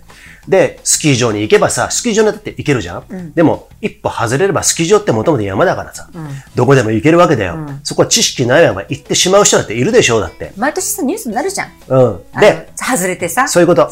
毎年死んでます。正直言うと。毎年死んでる。それがクローズアップされてバックカントリースキー大丈夫なのかって言われること、あいっぱいあるんだけども、少なくとも俺16年しか見てないかもしれないけども、16年毎年死んでるし、あ、ここで雪崩起きるんだっていうとこも見てきた。うん、でも、それは、しょうがない。それを悪とするのやめようよと。で、ちゃんとやってる人、運のいい人を含めて、それが悪で全部を、あの、ない、なしにするのやめよう。もっと言うと、山っていう危険なところ、割とね、リスクを背負って雪山にバックカントリー行く。山ってさ、分かってる人がなかなか行くんだから、全く知らない人が山行くってあんまりないのね。リスクって、そうだね。だから私たちがもし、うんカモシカのように、うんその雪山、山を、うんが家だと、うん。なりわい、なりわいとさ、自分のホームタウンとして生きてるならば、うんそこは、あの、リスクのないところだよね。知ってるとこだもん。そこでそう365日さ、うん生活してるから。うんだけど私たちは山で生活してないから、生活してない知らないところっていうのは自分たちが知らない時間が多いところっていうのはリスクなんですよ。そうなんだね山だろうが、うん。あダウンタウンだろうが。うんそう。同じだよね。だってそう思うでしょ？今、うんね？今言ったじゃんそういうふうに言ったじゃん？だから山行くってちょっとの緊張感生まれんじゃん？外国と同じ。うん。外国と同じ。スラム街とかうん。そうそうそう。ただね、うん似たようなことで、危ないはずなのにリスクを全然感じないで、あのー普通に行ってしまうフィールドってあるんですよ。なんだかわかりますか？危ないはずなのに？山と同様に、すごく危ないのに、うん。何のリスクも考えずに、はいはい。車。あ、車もそうかもしれない。確かに。でも車って一応免許取った人がやってんじゃん。まあ、ないようなもんだよな。事故もあるよ今のシステムはね、免許なんかないようなもんだよ、あれ。それ言ったら、今の話戻ごってくんな。ごめんなさい、ごめんなさい。はいはい。山と同様になんかさ、自然って意味で。自然？なんていうの海？海、うん川、湖、うん。水害事故っていうのは、海の方、水の方が怖いよね。で、で水あるじゃ、うんん。で、俺、データ取った時が怖あっ、いって。怖いじゃないね。うん。で、リスナーからもデータ集めてもらって、それをやった時に、ああ、なるほどなと思った時があって、河川事故とか、海もそうだよ。海だって毎年死んでるじゃん。うん。で、川も結構死んでるんだよ。うん。なぜかっていうと、川ってさ、バーベキューやったりとかさ、うん河川で、そんなこと言うと、それを取り締まれっていうわけじゃないですよ。そうだ、海よりさ、川の方が、あの、人が接する、えっ、と、時間と、うんチャンスが多いから、うん身近に感じちゃうんだよね。身近に感じるしハードル高いのにね。うん。そう。だ、そうなんだよ。んだそこを意識しないで、もちろん子供とかも行くじゃない？うん。で、川の急流ってあの淡水でさ、結構海よりも浮かばないとかさ、いろいろな、あのーリスクがあるんだけども、川は怖いよね。そこさ、うん平気で行って死んでる子供とか、あのー大人も含めて、うん。えっとね当時調べた、俺忘れちゃったけど、うん山の10倍どころじゃないらしいの。ああ、そうだね。死んでる数がね。山はさ、うんどんなにせ、あの、ひひどい、うん、ふうになろうが、息吸えるからね。息吸えるんだけれども、意気込みがまず違う。山ってちょっと危ないから、ちゃんとあ意識してくるんだよ。うん。うん、そうだね。あの、里山とかだったらまず、まず大丈夫なんだけど、川って、いきなりさ、2000メートル級の山に登るようなもんなんだよ。確かにね、死の距離は近いかもしれない。うん、近いんだよ。近いねそうそうそうそう、んそういうこと。秋川渓谷とかあったじゃん、東京にさ。うんあそこにバーベキューみんな行くでしょ。あそこ結構、確かにさ、山登るってさ、んあの、バーベキューの動画重いのしょってさ、うんあの、100メートル登るんでもさ、絶対やらないよね。そうなんだよ。だから、そこだけでハードルが高いから、うん。それがさ、例えばさ、重力が10分の1とか100分の1になってさ、みんなが行けるようになったらさ、あの、もっと増えるかもしれない。そうそうそう。そうそうそうそううんいきなり過酷な状況がねすぐそこにあるって感じだ。うんうんだからそういうのは意外と統計で見ると事実にちゃんとあの事実として出てるんですよ。人が移動しやすいよね。うん。しやすいし、だって身近じゃん。だってさ、バーベキューできんじゃん、夏だってさ、うんあの、水があるところを流れてマイナスイオンでして気持ちいいしさ、そういうこと気軽に感じちゃうんだよ、気持ちいい、うん。怖いね。川ってさ、なんかさ、うん。あの、思わせぶりな美女みたいな感じだよね。そうだね。あの、すごい気持ちいいんだけど、中に入っちゃうと、わーって流されて死ぬみたいな。いや、そうだよね。あれ、大人でも難しいと思うよ。ねえ、うん川怖いと思う。滝壺だってそうだしさ、なんかそういうことはあるんだけども、だからそこら辺が意外と山は危険だ危険だ言われてるけれども、山よりも実は身近な河川とかの方が事故は多い事実があるっていうのはあるから、だからそういう一概に、うーん、山の危険ばっかりクローズアップするんじゃなくて、トータルで見るとそうでもないよっていうところを、それが平行感覚じゃない、うんっていうところは俺はすごく面白い。それさ、うん山のさ、うんエキスパートの人たちに叩かれたって言ったら、ユージさんいっぱい。うん。真似したらどうするとか、なんとかっていうのがさ、うん海とか川のことで聞いたことなくない？あんまりないね。うん、そういう意味でね。なんでだろう？絶対数が多いからじゃない？えっ、とね、うん。いろんな人がいろんな風にさ、いるから。川と海の事故ってなんか交通事故みたいな感じでさ、扱われるじゃん。どっちおか多すぎちゃって。多すぎんだよ大きすぎちゃって、うんそうそうそうもうなんかその、ああ、なるほどね。で、うんああ、そうかそうか。だから目立っちゃうんだね。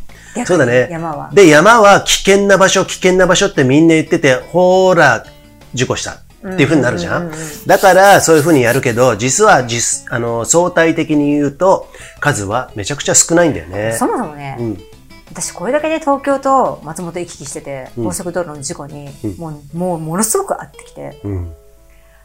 さそれもすごいけどね高速。道路の、あの、事故率、うんそっちの方をもっとみんな考えた方がいいかなと思う。ああ、まあそうだね。うんあとは自殺の方もね。自殺はまあ、しょうがないな。いろんな要素があるからね。うんうんうんだけど、車でね、私思った。あ、違う、東京での運転の仕方と、こっちで帰ってくる運転の仕方変えるもんね。うんで、都内運転してる人はね、うまい。さすがに。うん。うまいと思った。ううんん。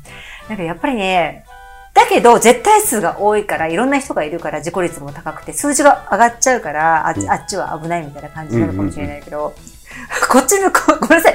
あの、あんまり慣れてない人の方が、ぼやーっとしても運転できてる地域の人の方がうん、怖い、そうだね。そうん。う。うん、そう思った。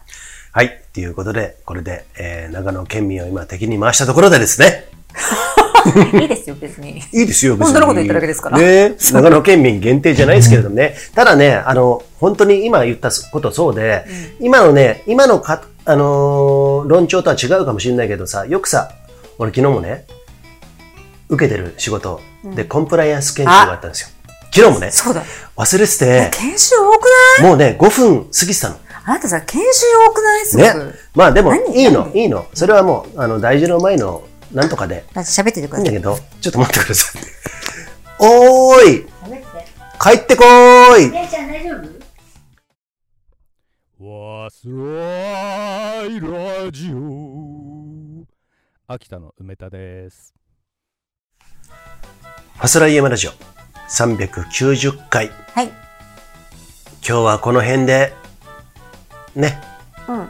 途中、一時停止して、金を持ったり。本物の金ですよ。うんうんうんうん。なんかね、俺もね、最近ね、一応純金って言われる、コインを持ってうん持ち歩いてて、うん。本当にさ、今までさ、金よりシルバーの方が好きだったのね。で、あどっちかというと、でもシルバーにも興味がなかったの。だけど、なんか、あ、いいなーって本物？唯一無二のものってなんかいいなーってさ、と。うんうん。すごく思ってて、鉱物っていいよね。私はそれをもうう、鉱物好きな。なんか全然、あの、博士でも何でもないけど、石とかうん岩とか、なんか気持ちいいなと思う。、そっか、っそっか。なんか本物って気がするじゃん？だお札とかさ、あの、通貨とかっていうのはさ、通貨ってあの、コインはまた違うけど、あれってなんかね、うん。あの、人間が価値を与えた一つの印刷物。あ、でもね、私ね、音札よりね、うんあの、コインの方が好き。あの、うん100円玉でも10円玉いや、でも。だからコインの方がだから、やっぱ本物じゃん。そうそうそうそうそうそう。うんうんあの、うーんと、えっ、ー、と、なんだろう、エネルギーが濃いのよ。そうなんだね。そう、うんでね、お札はね、うんあのね、一回私、すごい呪文みたいのとか、うん呪文じゃないや、えっとね、恨みつらみを、うんある特定の人に向けて書いた、うんあのね、うん3ミリ角ぐらいのすっごいちっちゃい文字で、うん細いペンで書いて、何百字っていう風にうん、一万円札の裏に書いた、うんうんなんかね、それを、ま、巡り巡って受け取ったことがあったの。うん。固定、こ、こういう名詞、何々何々、名前ね。うん。お前がしてきたことはこういうことで、こういうこうこうで。で、私が受けた、一族が受けたのはこういうこうこうで。だからお前は呪われて死ぬべきだみたいな。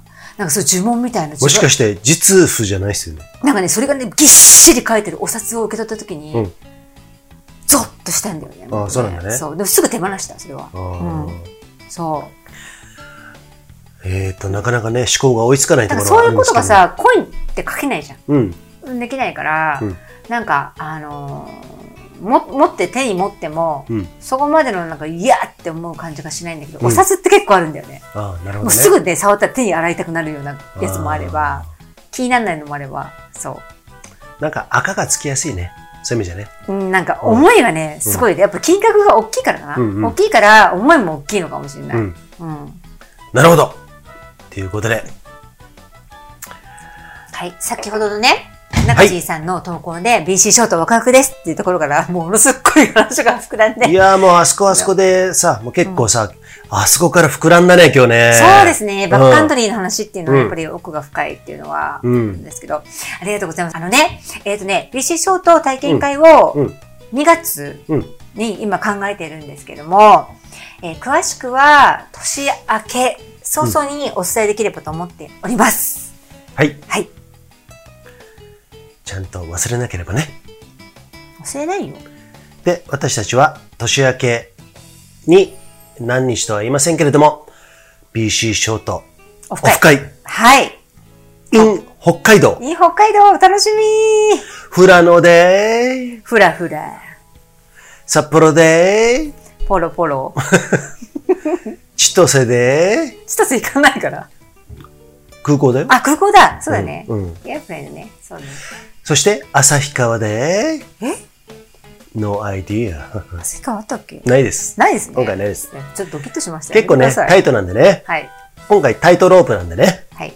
さあ、昨日の井上直也に当てはめて、かこつけてタイトロープと言いましたけれども、えもういつも力つけてる。あ、皆さんが力つけてると思いますよー、。今まとめようとしてるんでしょそうだ。よ。ねえ。いいですよ。はい。それではですね、皆さん、今回も最後までお聞きください。ありがとうございます。最近ファスライヤマラジオ精力的にどんどんどんどん発信してるじゃねえかよと。年、年内まだやるでしょ。もう一回撮るかな。僕の中ではもう3回ぐらいかな。ええ今日27でしょ？そうよ。?28、29、30。もう2回ぐらいやりたいね。そうなんだ。だって喋りたいことはもう。それはね、うん皆さんの投稿にかかってるかな、私の中では。ほほ投稿、投稿くださると私はね、あ、撮ろうって言うんだけど、投稿ってあれですよ。白旗の方じゃないですからね。もう、今日2回目なんですけど、分かってますよ。しつこい男は嫌われるよ。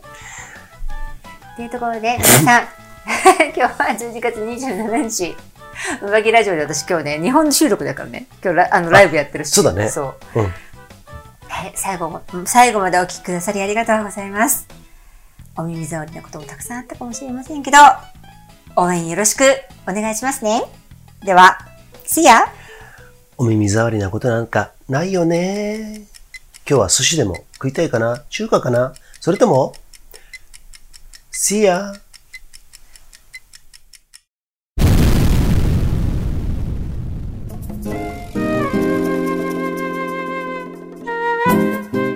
松平山ラジオいかがでしたでしょうか？この番組は投稿を募集しております。マスラヤマラジオホームページのトップ画面にあるリクエスト欄から投稿ができますので、えーどんなお題でも結構です。